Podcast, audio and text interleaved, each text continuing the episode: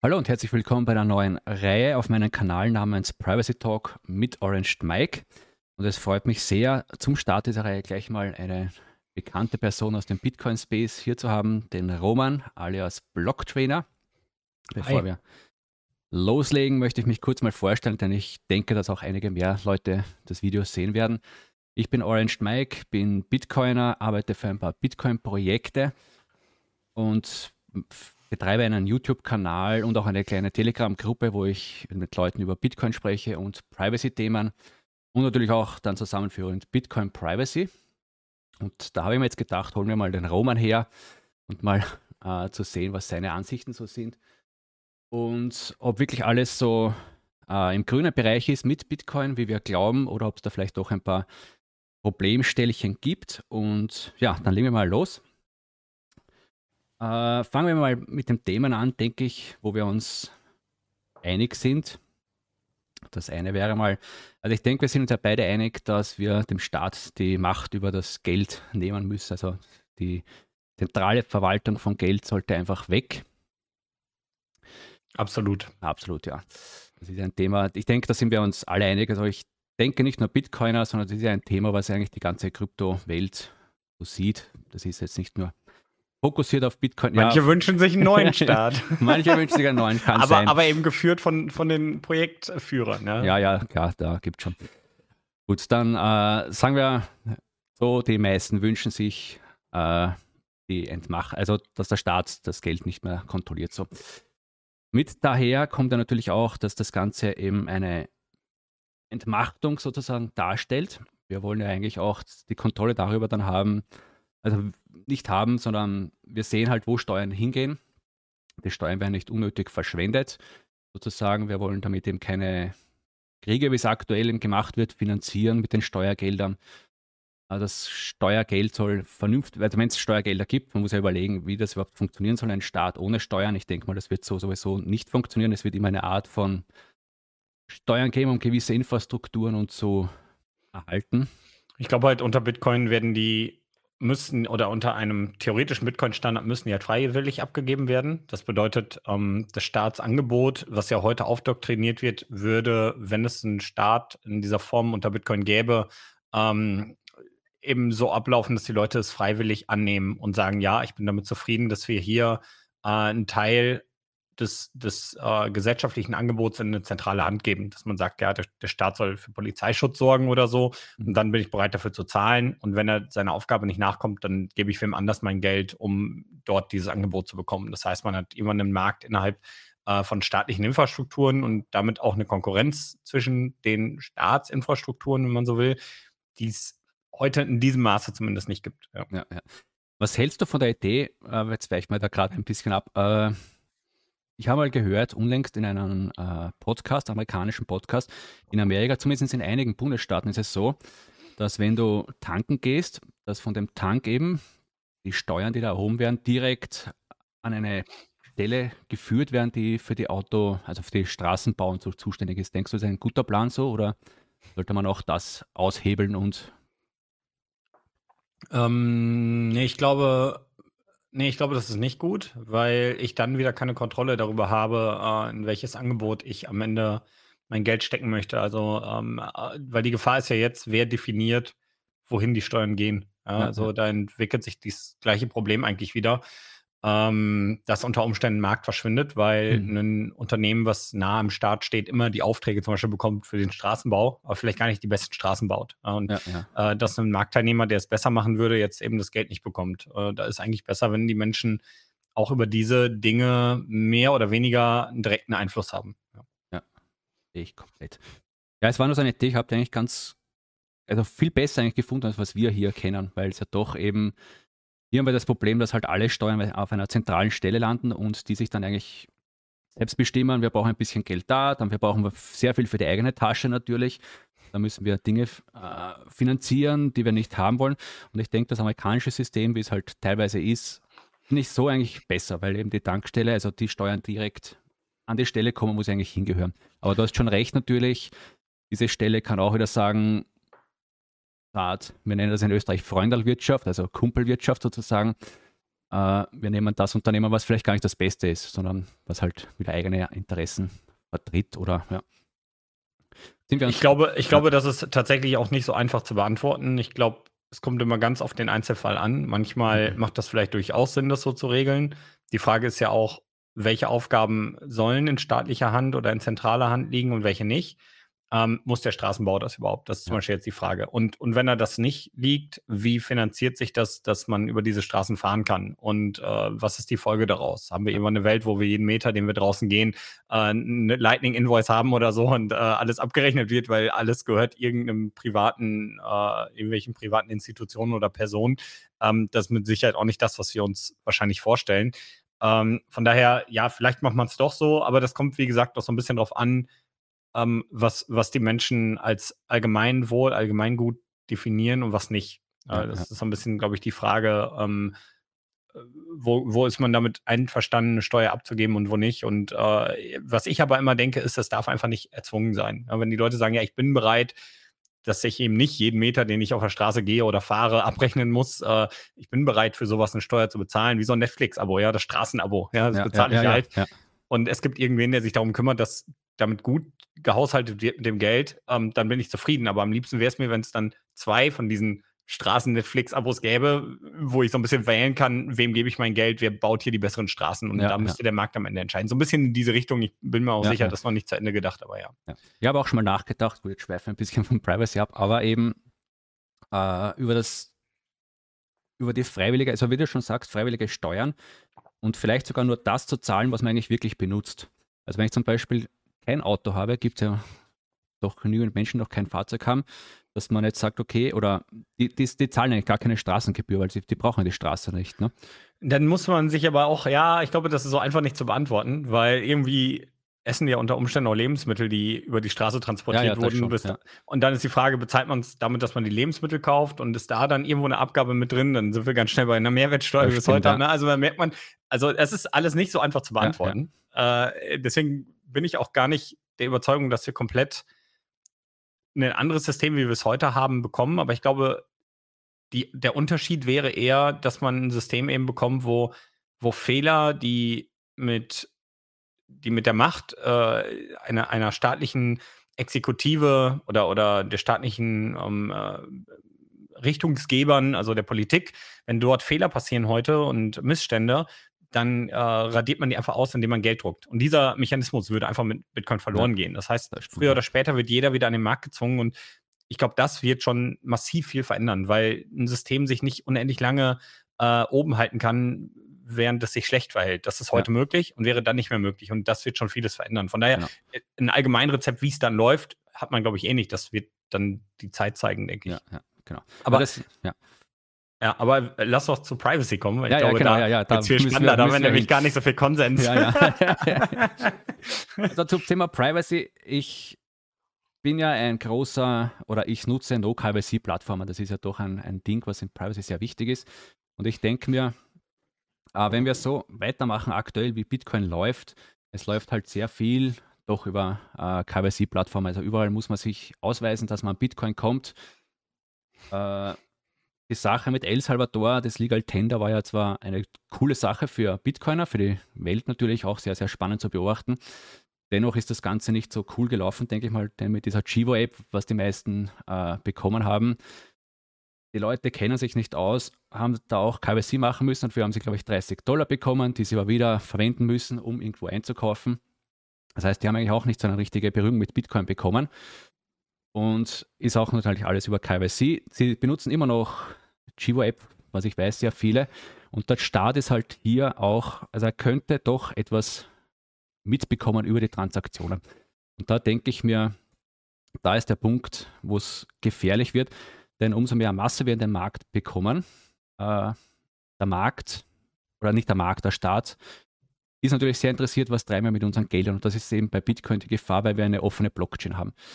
Auf der anderen Seite glaube ich jetzt mal, um äh, bei dem Beispiel El Salvador zu bleiben, ähm, ich sehe die Chivo-App auch sehr kritisch. Auf der anderen Seite finde ich die Gesetzesgebung dort sehr positiv, weil er schreibt nicht vor, dass man die Chivo-App benutzen muss. Er sagt, ja, ja, das ist ja. halt eine Option, weil er genau, also also ich verstehe schon, warum er das gemacht hat. Im Endeffekt hat man damit einen direkten Atomic Swap von Lightning zu Dollar, von Bitcoin zu Dollar und umgekehrt, was für die Unternehmen und Unternehmer von Vorteil ist, die eben gar nicht mit Bitcoin in Berührung kommen wollen.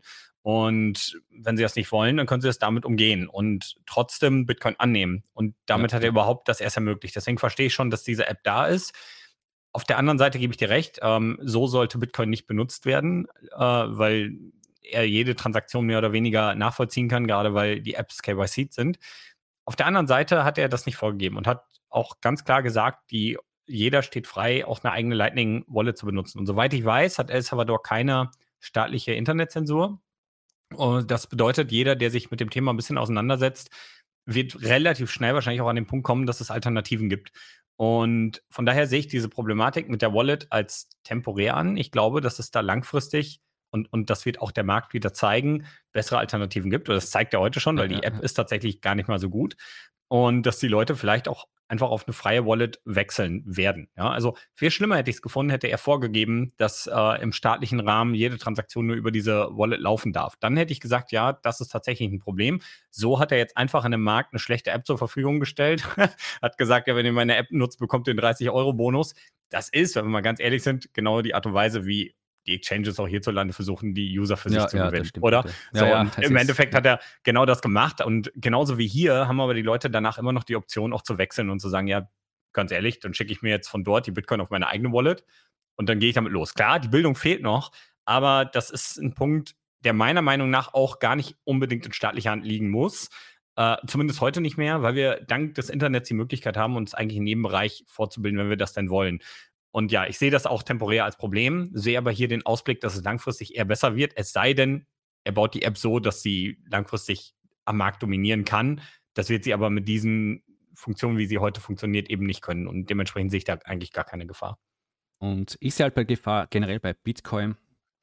Es ist ein Fluch und ein Segen, wie ich es schon mal gesagt habe in einem Video, äh, die offene Blockchain. Äh, jeder kann Transaktionen sehen. Also wenn wir von Privacy sprechen, wirst mich wahrscheinlich schimpfen, aber ich denke mal, dass Fiat äh, weitaus anonymer ist. Insofern anonymer, weil als Außenstehender du kannst die Transaktionen nicht so mitverfolgen. Also wenn ich jetzt mit deiner äh, Geldkarte, also mit meiner Bankomatkarte einkaufen gehe, äh, dann bekommt das der Händler mit und mein Kreditinstitut, wo ich halt die Karte ausgestellt bekommen habe, aber nicht du als Roman oder als, als Außenstehender siehst nicht, was passiert. Bei der Blockchain allerdings ist es so, wir reden jetzt einmal von normalen On-Chain-Transaktionen, Lightning ist ja da ein bisschen anders zu sehen. Äh, ist es ja so bei der Blockchain-Transaktion, es könnte jeder mitsehen. Also je nachdem, wie stark man aufpasst, du kannst dann stark getrackt werden. Du siehst sofort, der gute Mann hat so und so viel Woll, äh, Bitcoin, hat die von hier bekommen, gibt die so aus. Du, du bekommst eigentlich, du legst deine Finanzen offen und auch dein ganzes äh, Verhalten, wie du mit Geld umgehst, legst du auch auf. Also man weiß genau, oder man, man, weiß nicht genau, aber sagen wir, man kauft Netflix da etc., man kennt die Adressen, dann wüsste man, äh, wo sich der herumtreibt und könnte auf diesem Ding schon fast eine Art Social Credit System bauen. Denkst du, das ist ja. Genau, also ähm, wenn die Zukunft wäre, dass wir dauerhaft ähm, unsere Transaktionen in der Bitcoin-Blockchain machen, dann sehe ich diese Gefahr auch. Und ich glaube auch, dass die Privacy eins der Punkte ist, die bei Bitcoin am meisten Aufmerksamkeit bekommen sollten, aber nicht um jeden Preis. Das muss man dazu sagen. Ich glaube, dass das auch ein, äh, um, um jetzt mal die Brücke zu Monero zu schlagen, ja. ähm, um, um äh, jetzt mal meine Auffassung von den Monero-Anhängern äh, darzustellen. Also deren Auffassung ist halt, hey, pass mal auf, wenn du Privacy by Default hast, dann hinterfragt keiner, warum deine Transaktion anonym ist. Ja? Du machst eine Bezahlung und dann ist egal, ob das für was Legales oder Illegales ist. Ja es kommt niemand auf die Idee zu hinterfragen, weil du benutzt ja einfach ein Netzwerk, was default anonym ist. Ja, und ähm, dann stellt sich diese Frage gar nicht. Der Punkt ist aber, dass ähm, das eigentlich das Argument ist, was auch die Fiat-Leute mal bringen. Ja, warum sollte Bitcoin als Geld funktionieren? Das gibt ja keiner aus, weil das reizt ja an zu sparen.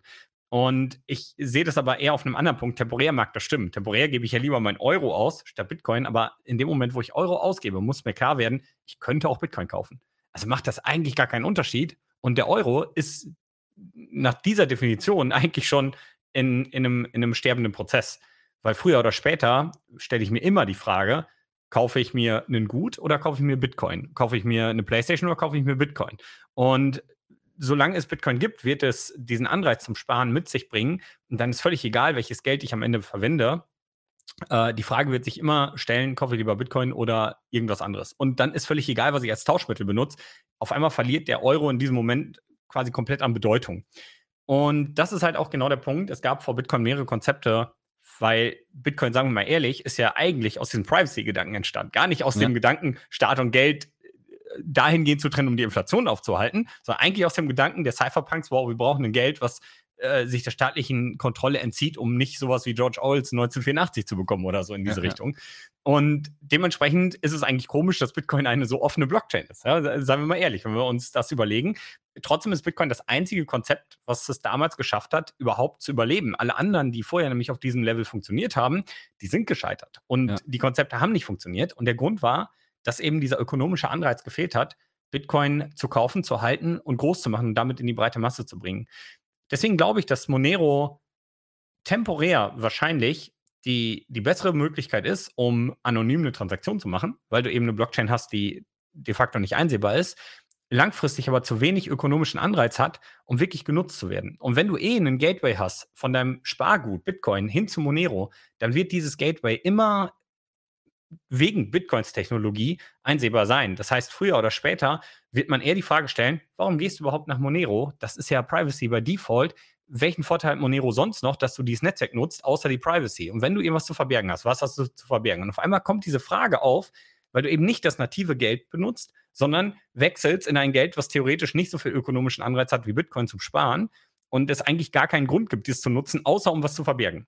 Und jetzt komme ich zu dem Punkt, warum ich halt Lightning eher als diese Lösung sehe. Lightning bringt noch sehr, sehr viele weitere Möglichkeiten mit. Das heißt, es kann zig Möglichkeiten geben, warum ich nach Lightning gehe. Zum Beispiel, weil Bitcoin-Transaktionen zu teuer sind. Ich benutze Lightning, weil es einfach viel schneller geht und günstiger ist. Das wäre der eine Punkt. Der andere ist aber, dass wir jetzt zum Beispiel durch Taro, durch RGB eine Multi-Asset-Plattform bekommen. Also wir können in weniger Zeit, ich denke mal in ein, zwei Jahren, sind wir in der Lage, auf Lightning NFTs zu verschicken, Immobilien, Contracts zu machen und so weiter. Ob das sinnvoll ist, steht auf einem anderen Blatt. Aber viel wichtiger ist, dass Lightning als native Plattform Privacy by Default ist und eigentlich gar keiner fragt, warum nutzt du Lightning, sondern es ist klar, dass man Lightning nutzt, weil das ist der Transportlayer für Bitcoin. Das heißt, ähm, mit anderen Worten, ähm, macht Monero mich eigentlich viel auffälliger, als es Lightning tut. Und dann muss man halt jemand fragen, kann Monero weiterhin bestehen, wenn Bitcoin mit Lightning ein ähnliches Privatsphäre-Level ähm, erstellt oder, oder ermöglicht. Ja. Und das ist einfach so diese, ich sehe temporär im, im aktuellen Zustand die Argumente komplett, ich kann die auch nachvollziehen.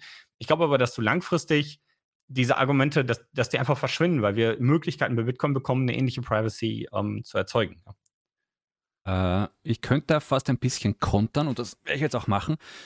Und zwar bei mir ist äh, Bitcoin, also ich nutze hauptsächlich Bitcoin für meine Bezahlungen. Äh, Monero eigentlich da, wo es wo ich die Möglichkeit habe, aber die ist sehr gering, muss man ganz offen und ehrlich sagen. Also Monero bekommst du nicht sehr leicht äh, oder du kannst sehr wenig kaufen drum. Es gibt ein paar E-Mail-Services und VPN-Dienste, aber ja, sehr, also leider sehr wenig. Aber, aber das ist, ja. Äh, bevor, also ich will dich gar nicht unterbrechen, sorry ja. dafür, aber das finde ich gerade, bevor ich es nämlich vergesse, ist ein super wichtiges Argument. Dieser Netzwerkeffekt entsteht halt dadurch, dass viele Leute, viele Teilnehmer dieses eine Netzwerk nutzen. Und ähm, genau dadurch wird dieses Netzwerk wertvoll und auch weiterhin genutzt und es gibt Annahmestellen. Und das ist halt genau dieser Punkt, warum ich nicht sehe, dass Monero langfristig Erfolg haben kann, weil einfach diese Netzwerkeffekte ausbleiben. Die sind bei Bitcoin da und die sind auch bei Bitcoin stärker als bei jedem anderen Projekt. Und das ist halt auch dieser Punkt, wo ich sage, ja, wenn, was bringt dir ein, ein Privacy by Default Netzwerk, was eigentlich sogar nur kriminelle Entitäten am Ende annehmen, weil der Netzwerkeffekt in der breiten Masse fehlt. Und das ist auch das, was, was tatsächlich schwierig ist, auch unter den Hardcore-Bitcoinern verständlich zu machen. Ich bin komplett bei dir, ja. Es wäre wahrscheinlich viel schlauer, direkt KYC-los Bitcoin zu kaufen, ja, über BISC und keine Ahnung was. Aber du kannst nicht hingehen zu dem Otto-Normalverbraucher, dem, dem äh, 55-jährigen Familienpapa, der gerade irgendwie von der Arbeit kommt, der hat jetzt den ganzen Tag im Büro gesessen, er kommt nach Hause und dann guckt er sich an, äh, wie man mit Piraten Augenklappe und so irgendwie den Start umgeht. So wirst du die nicht onboarden. Die breite Masse, für die ist Bitcoin erstmal so eine ja, Möglichkeit, so ein bisschen der Inflation zu entkommen und so. Die verstehen auch gar nicht, warum Privacy so wichtig ist. Die sagen, ja, ich habe ja nichts zu verbergen. Hallo, ich bin ja 55-jähriger ja, Familienpapa. Ja. Dieses Verständnis, das kommt mit der Zeit. Das heißt, du kannst nicht mit der Tür ins Haus fallen, du wirst diese Leute nicht onboarden. Und das ist halt etwas, wo ich auch schon sage, wenn, was, was kann der Anreiz sein für jemanden, der aus dieser Sichtweise auf Monero blickt, Monero zu kaufen? Und was kann der Anreiz sein, Bitcoin zu kaufen? Und da sehe ich einfach, dass der Netzwerkeffekt bei Bitcoin viel, viel stärker ist. Und ja, also, verstehst du, wie ich meine? Ja, ja, verstehe ich. Verstehe das okay. komplett. Und bei mir, um weiterzumachen, äh, also bei mir ist halt Bitcoin, ich behandle es wie Geld. Das ist bei mir Versuch, wo es geht, alles mit Bitcoin zu bezahlen. Kaum Euro, also ich halte kaum Euro. Und Monero halt, wie wir schon gerade gesagt haben, da ist sehr, sehr eingeschränkt, leider möglich. Oder auch gut möglich. Also vielleicht ist es eh gut so, dass Monero vielleicht eingeschränkt bleibt, man weiß es nicht. Aber was ich kritisieren muss ein wenig ist das KSI-Thema, denn aber wenn wir wieder auf den Start zurückkommen, wenn du KSI machst, äh, kommst du ja wieder nur eine bestimmte Gruppe von Menschen in den Bitcoin-Markt hinein. Denn nicht jeder auf der Welt hat Ausweise, nicht jeder auf der Welt hat die Möglichkeiten, irgendwie reinzukommen. Für die ist nur KYC möglich und ich denke, am Ende muss es auch möglich sein, dass wir eine KYC-freie Bitcoin-Kreislaufwirtschaft bekommen. Denn wenn wir das nicht erreichen als Endziel, haben wir wieder einen kleinen Markt geschaffen, so wie es jetzt halt ein Fiat-System ist, wo wir wieder bestimmte Menschengruppen oder ja, also Menschengruppen oder politische Einstellungen etc. einfach wieder ausschließen aus dem kompletten System. Und wenn wir jetzt schon starten mit KYC, weil es einfach ist, äh, bekommen viele wahrscheinlich auch das Problem, was wir jetzt langsam eh schon mitverfolgen, wenn die EU weiter spinnt, dass sie eben Wallets einschränken wollen etc. Sie wollen genau wissen, was du machst, warum, warum machst du das etc. Das, es werden ja Profile gebildet, da brauchen wir uns eh nichts vormachen. Und wenn die da jetzt ein Gesetz durchbringen, sagen wir, okay, es ist komplett verboten. Aber sie haben ja alle Daten, denn du bist ja bei KYC-Plattformen überall äh, registriert. Sie wissen, was du gekauft hast, etc. Könnten sie eigentlich dann kommen? Sie haben jetzt ein Bitcoin-Verbot durchgebracht, sagen wir, oder sehr, sehr eingedämpft Bitcoin könnten Sie ja jeden anschreiben und sagen, hey, du hast Bitcoin, wir sehen genau, du hast so und so viel Bitcoin bei der und der Plattform gekauft. Was ist damit? Oder anderes Beispiel, dem Staat geht es finanziell sehr, sehr übel, was sowieso momentan der Fall ist. Und Sie brauchen Geld. Äh, wissen Sie, wenn Sie die Daten von KYC-Plattformen bekommen, okay, der Roman, der hat so viel Bitcoin, die Debbie hat so viel Bitcoin, äh, der Mike hat so viel Bitcoin. Sie haben ja dann irgendwo Stellen, wo Sie dann äh, wissen, da ist Geld zu holen. Das, das sehe ich problematischer, muss ich ganz ehrlich sagen. Und darum ist eben dieses schnell, schnell, holt alle in den Bitcoin-Markt hinein, einfacher KWC nutzen und sparen. Ich, das sehe ich problematisch immer wenn es so zu solchen Worst-Case-Fällen kommt, weißt du, ich meine? Ähm, also rein theoretisch, nach dem heutigen Rechtssystem, kannst du immer noch ein Voting-Accident haben. Und wenn du deine Bitcoin nicht zeitnah ähm, äh, zeitnah verwenden möchtest, dann kannst du theoretisch ähm, das Ende der aktuellen totalitäre oder wenn es in dem jeweiligen System, in dem du dich befindest, totalitäre Maßnahmen geben sollte, die sowas einfordern, dann könntest du das Ende abwarten und ähm, es gilt halt so ein bisschen in dubio pro reo, äh, solange man dir nicht eine Schuld zuweisen kann und du sagst, hey, ich habe die verloren, dann kann man auch nicht sagen, ja, du hast die trotzdem noch irgendwo. Ne? Also das geht derzeit zumindest nicht. Und da müsste gesetzesmäßig noch einiges passieren, damit das tatsächlich möglich wäre, dass du, obwohl du theoretisch deine Coins verloren hast, trotzdem eine Abgabe machen müsstest oder so. Ähm, von daher sehe ich die Gefahr erstmal gar nicht so groß. Ich sehe die Gefahr eher auf Basis von KYC. Ähm, schon eine staatliche Kontrolle der, der Menschen und äh, auch Eingriffe in die Privatsphäre, Eingriffe, ähm, die so weit gehen zu einem Social Ranking. Ja. Ähm, ich glaube aber, und das ist eben dieser Punkt, dass man sich von dem Gedanken lösen muss, dass die Bitcoin-Blockchain dafür gedacht ist, um dort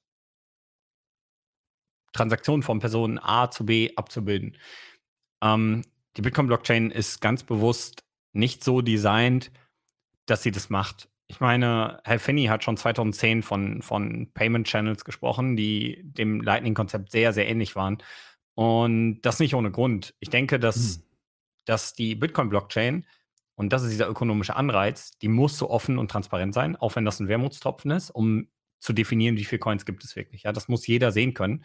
Der Punkt aber, wo wir diese Coins transferieren, das ist uns überlassen. Und das können wir in Lightning machen. Und in Lightning kann ich nur den nächsten und den letzten Hop sehen. Also angenommen, ich route eine Transaktion, dann bin ich nicht in der Lage, eine ganze Route zu de-anonymisieren, sondern immer nur diesen kleinen Teilbereich. Und aktuell gehen bis zu 20 Hops. Die sind bei Lightning möglich und ich kann maximal drei davon wissen. Also es bin ich, der nächste und der letzte.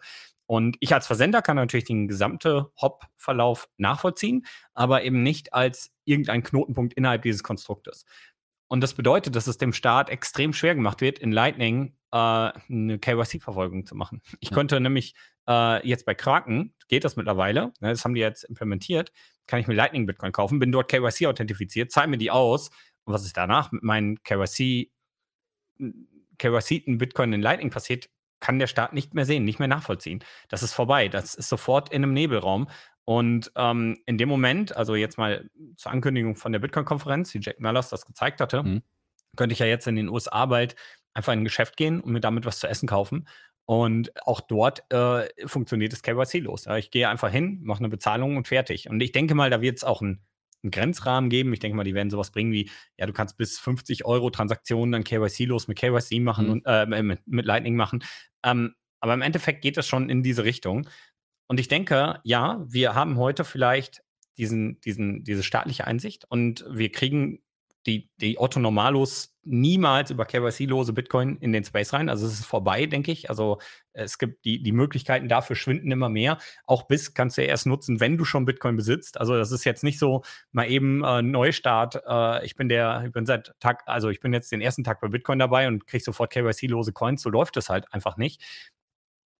Die Option aber, seine Coins danach KYC loszumachen, die ist halt da. Und das Problem, dass der Staat heute diese Daten erfasst, das ist meiner Meinung nach auch kein Problem von Bitcoin, das ist ein Problem des aktuellen Staatssystems. Und jetzt muss man sich halt fragen, wieso funktioniert das? Das funktioniert, weil der Staat eine Staatsmacht hat, die das durchsetzen kann und weil der Staat das Geld hat, diese Macht durchzusetzen. Das heißt, wir beenden diese Macht nicht durch, durch Anonymität, wir beenden diese Macht durch ein Geld, wo der Staat eben nicht unlimitiert Geld hat, diese Staatsmacht aufrechtzuerhalten. Und der einzige Weg, das zu machen, ist meiner Meinung nach Bitcoin. Also es gibt keine andere Währung, die halt genügend ökonomischen Anreiz bietet, um wirklich einen Kampf gegen Fiat-Währungen, Größenordnung äh, US-Dollar oder Euro führen zu können. Und Bitcoin hat diese ökonomischen Anreize, die früher oder später es incentivieren, Schulden in Dollar und Euro zu machen, um damit mehr Bitcoin zu kaufen und früher oder später diese zentralen Währungen in eine Hyperinflation zu treiben. Das wird ein mhm. Prozess mhm. sein, der 20, 30, 50 Jahre dauert aber das wird kommen. Und das ist das Einzige, wie ich sehe, langfristig dem Staat die Chance zu nehmen, äh, KYC-Daten zu erheben, weil der Staat ähm, die Macht verliert. Einfach weil er das Geld nicht mehr kontrolliert. Und der Schaden, der dort entsteht durch diese KYC-Daten, der wird da sein. Ganz unabhängig von Bitcoin oder Monero, weil er wird sowieso, also im schlimmsten Fall wird er hingehen und sowieso jede Finanztransaktion KYC, das, da laufen wir eh schon drauf hinaus gerade. Und dementsprechend ist es auch fast egal, welches Mittel wir dann zum Bezahlen nutzen. Wenn nicht der Geschäftsführer eines Unternehmens sich kriminalisieren will und sagen will, ja gut, ich verkaufe dir jetzt die Schuhe, ohne hier deine Daten zu erfassen und nehme dafür Monero an, ähm, und das wird er nicht tun, davon gehe ich nicht aus, dann äh, wird sich das Problem eh nicht lösen. Und dann ist auch egal, wie der Transportweg aussieht. Im Endeffekt gebe ich dir aber recht, der Transportweg muss KYC-los sein. Und deswegen sehe ich auch Lightning als eine so gute Möglichkeit dafür. Ich glaube aber, dass die langfristige Zukunft eh nicht die ist, dass wir den Main Layer benutzen, sondern Lightning benutzen und dass, wenn wir die System, ja, wenn wir die Macht nehmen wollen, KYC-Daten erheben zu können, dann wird das nur über ein Geld geben, was die Systeme eben nicht kontrolliert. Ja. Das ist mein, meine, mein, mein Gedanke dahinter. Äh, weil du gemeint hast, Lightning, also bei Kraken, ich habe das ja mitbekommen, äh, Lightning kann man Abhebungen machen oder Bitcoin kaufen und dann über Lightning abheben. Da ist halt die Sache, ähnlich wie bei, wenn du bei Kraken Bitcoin kaufst, On-Chain abhebst. Klar, bei Lightning landest du in einer Wolke und sie wissen nicht mehr, was, wie, wo. Bei On-Chain können sie mit Chain-Analysis und den ganzen coolen Unternehmen da alles mittracken. Aber dennoch weiß Kraken und vielleicht dann auch in weiterer Folge natürlich der Staat, der Roman hat gerade über Lightning Bitcoin gekauft. Was hat er jetzt damit gemacht? Also das Problem ist ja damit eigentlich fast dasselbe, wie wenn wir sagen, also Monero ist gefährlich, weil es so anonym ist und wir wollen das gar nicht, die Privacy. Das hast du dann eigentlich, du schaffst das gleiche dann bei Lightning auch. Das Einzige, was halt momentan noch ist, äh, ist, dass der Staat vielleicht noch nicht weiß, dass Lightning eben so auf ein Level kommen könnte. Also derzeit haben wir das noch nicht. Wieder daran gearbeitet mit diversen Zusätzen, Trampolin etc. Äh, aber wenn der Staat das rausbekommt, dass auch Lightning so auf dem Weg hinkommt mit der Private, ich denke, dann könnte es auch relativ schnell vorbei sein. Ne? Das glaube ich eben nicht. Ähm, ich denke, dass wir, ich denke, dass Lightning ähnlich wie Bitcoin so eine Art trojanisches Pferd ist, was erstmal ganz andere Anreize setzt also sehen wir mal Taro von Lightning Labs. Ich Ja. werde heute Abend noch einen Livestream zu diesem Thema machen, wobei das ist eigentlich Quatsch, das jetzt zu sagen, weil dieses Video wird wahrscheinlich danach kommen. Aber äh, ähm, im Endeffekt äh, ist es ja so, dass Lightning Labs 70 Millionen eingesammelt hat, um diese Technologie zu entwickeln. Das heißt, es bildet sich gerade eine Lobby rund um diese, dieses Projekt Lightning ähm, durch Funktionen, womit Lightning erweitert wird und Möglichkeiten. Und damit ähm, irgendwann auch etwas, wo, wo der Staat seinen sein Einfluss nicht mehr in diesem Maße durchsetzen kann, weil er ist schon angewiesen auf die großen Player im Space und auf die Lobby, die sich dort bildet. Ja, das ist halt einfach so. Das ist ja auch, ich sag mal, kein Geheimnis, dass Lobbyismus besteht, dass äh, die Lobby den Staat berät oder den, die Staats, äh, den Staatsapparat berät und genau das sehen wir eigentlich hier auch schon. Also ich denke, dass die Lobby für Bitcoin und für Lightning immer stärker wird und dass vielleicht jetzt gerade noch nicht gesehen wird, dass das diese Anonymität erlaubt ähm, und dass es dann trotzdem einfach irgendwann da ist. Und dann lässt es sich auch gar nicht mehr verhindern, weil dann hast du Strukturen, die damit funktionieren und dann kannst du nicht mal eben die Technologie abschaffen und eine andere bringen. Das ist ja auch so ein bisschen wie bei E-Mail oder bei, bei ich meine, es gibt ja auch schon Gründe, dass, dass, die, dass die Kommunikation innerhalb des Internets an sich verschlüsselt funktioniert. Ja, klar gibt es auch Gefahren und Angriffe, die das theoretisch äh, verhindern können, aber so richtig verbieten äh, wirst du das nicht mehr können. Dafür ist zu viel Lobby ja. da und ähm, zu viel Power, die damit auch einhergeht. Und ich sehe gerade in den USA, also Mhm. in der EU gebe ich dir recht, da sehe ich die Gefahr, da, dass man sich extrem dämlich entscheidet. Aber äh, in der USA sehe ich das nicht. Da sehe ich eher, dass man sich sogar sehr öffnet für diese Technologien und auch alles andere möchte als äh, das Bremsen. Und da sehe ich auch die Hoffnung, dass ein, ein gewisser Druck aus der US-Lobby nach Europa rüberschwappen kann und auch äh, die US-Regierung äh, oder äh, die EU-Regierung unter Druck setzt und sagt, hey, äh, das ist natürlich toll, dass ihr äh, eure Leute so weit einschränken wollt, aber das funktioniert nicht, weil unsere Unternehmen wollen das haben. Ja, Ja, also macht euch auf dafür.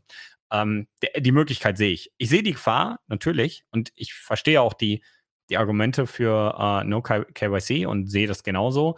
Ich glaube halt aber, dass das halt etwas ist, was man sehr bewusst in, äh, sich für entscheiden muss, gerade im heutigen Zustand.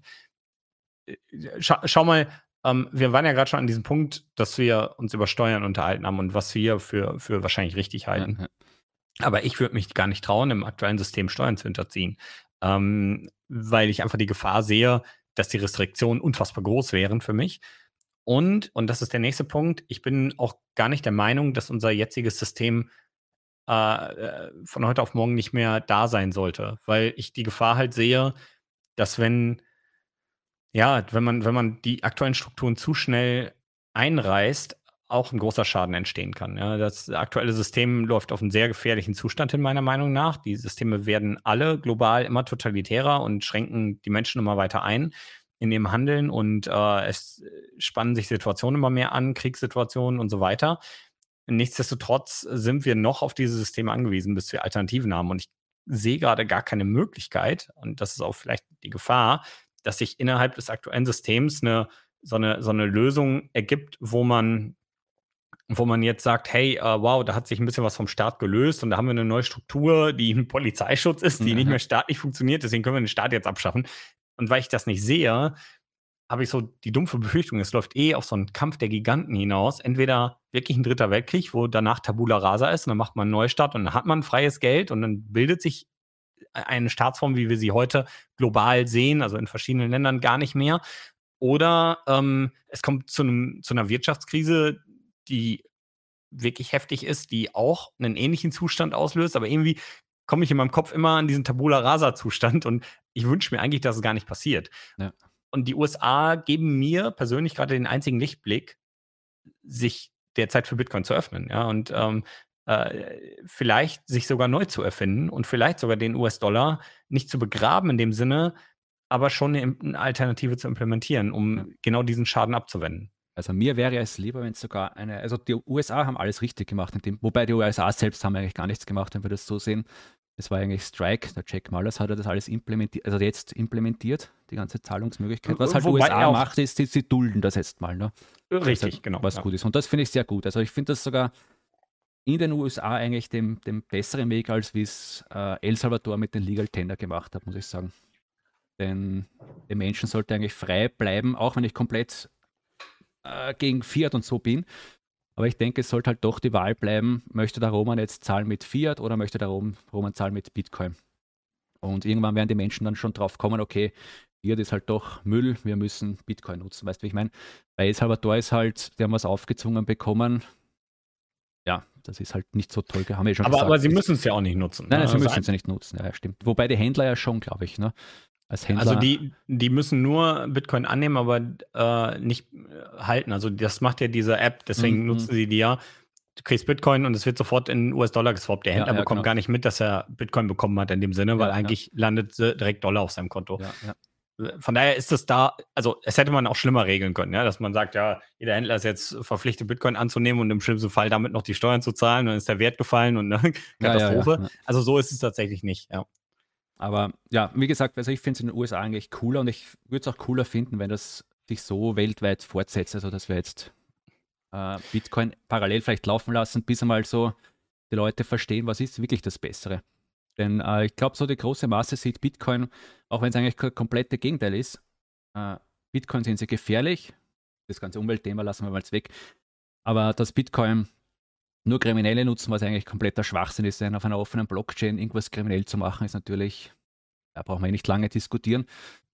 Und das ist so die, wenn du so herumfragst. Und das zweite Thema ist halt, was die Leute kennen, äh, Bitcoin-Preisanstieg.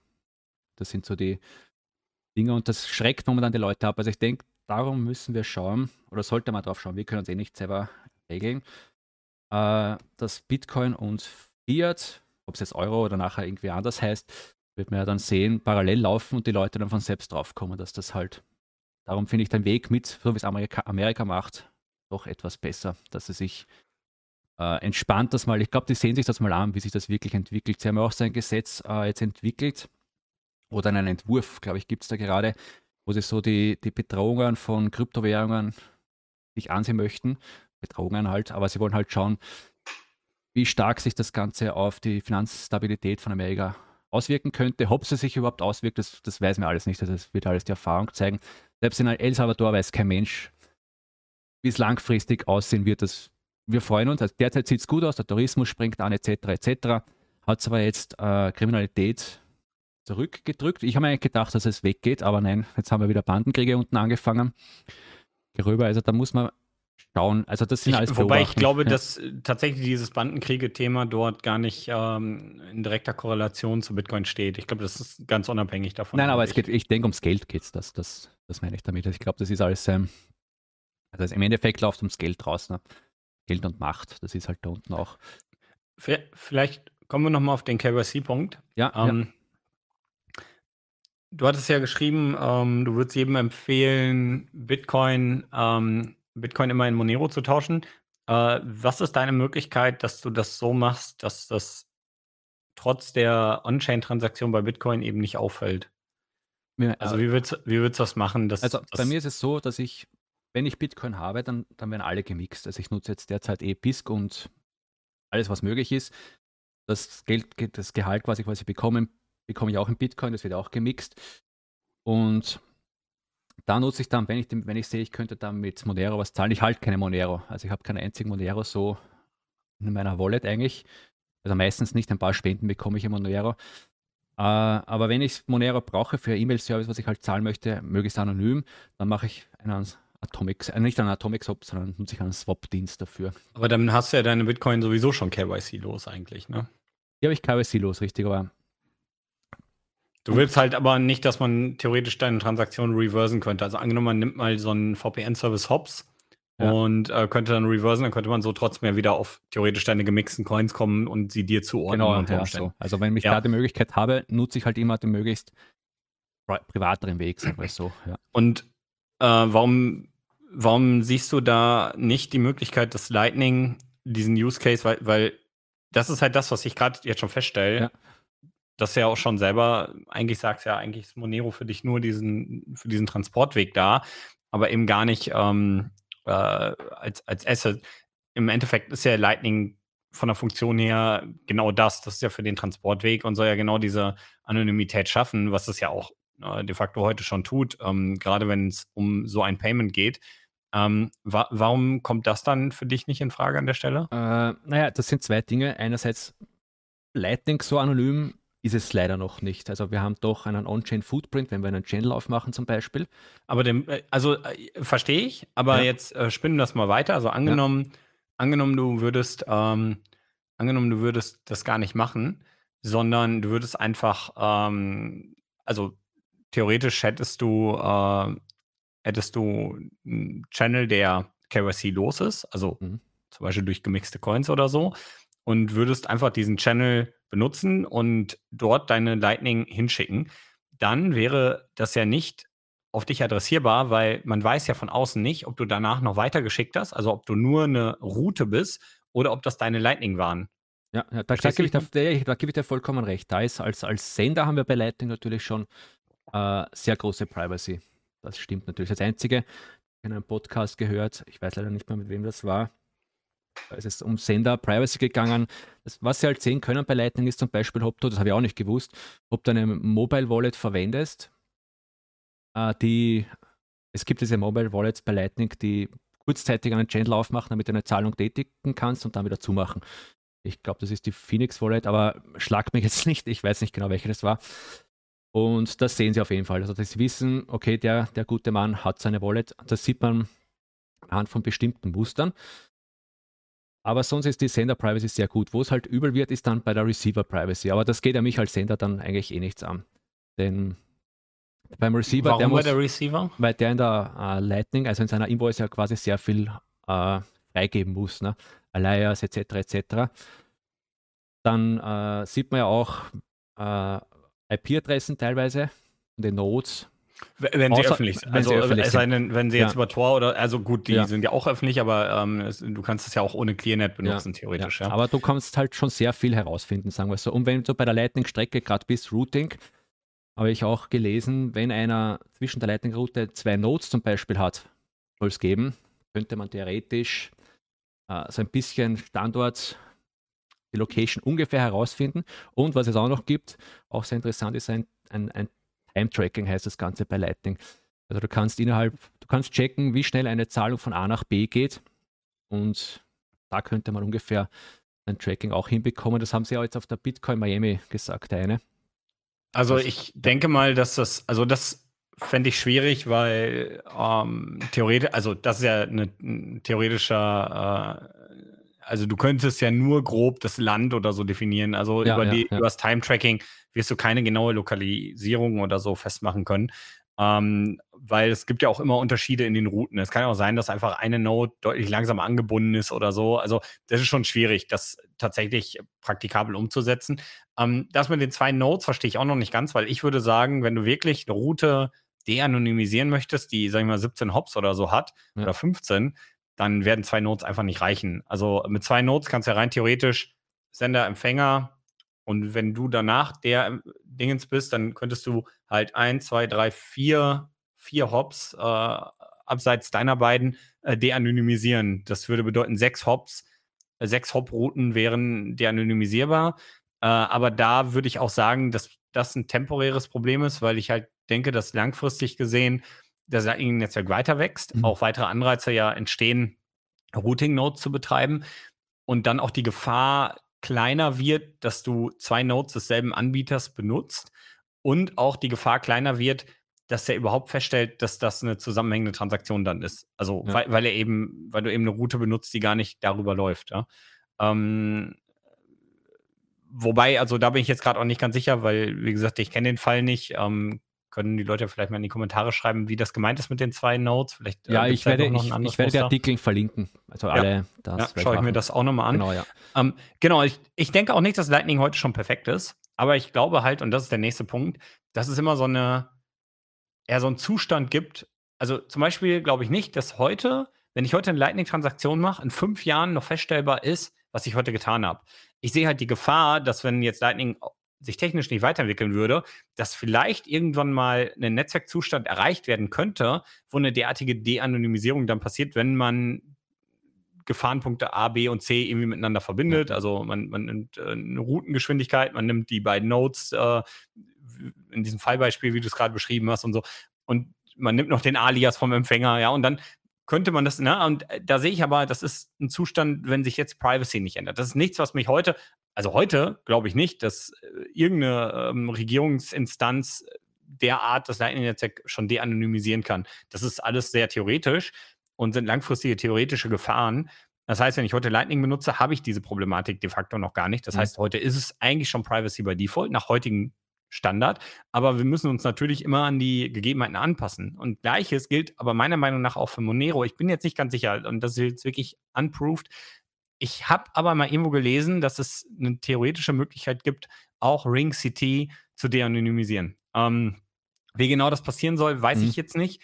Äh, kann auch sein, dass es Blödsinn ist. Deswegen, also auch da, äh, wenn die Leute das auch, also ich habe es vor, ich habe mich mit Monero vor zwei Jahren mal intensiver befasst und da habe ich das gelesen. Ähm, von daher äh, würde ich sagen, wahrscheinlich heute nicht, aber auch da ist es nicht ausgeschlossen, dass es nicht irgendwann eine Möglichkeit gäbe.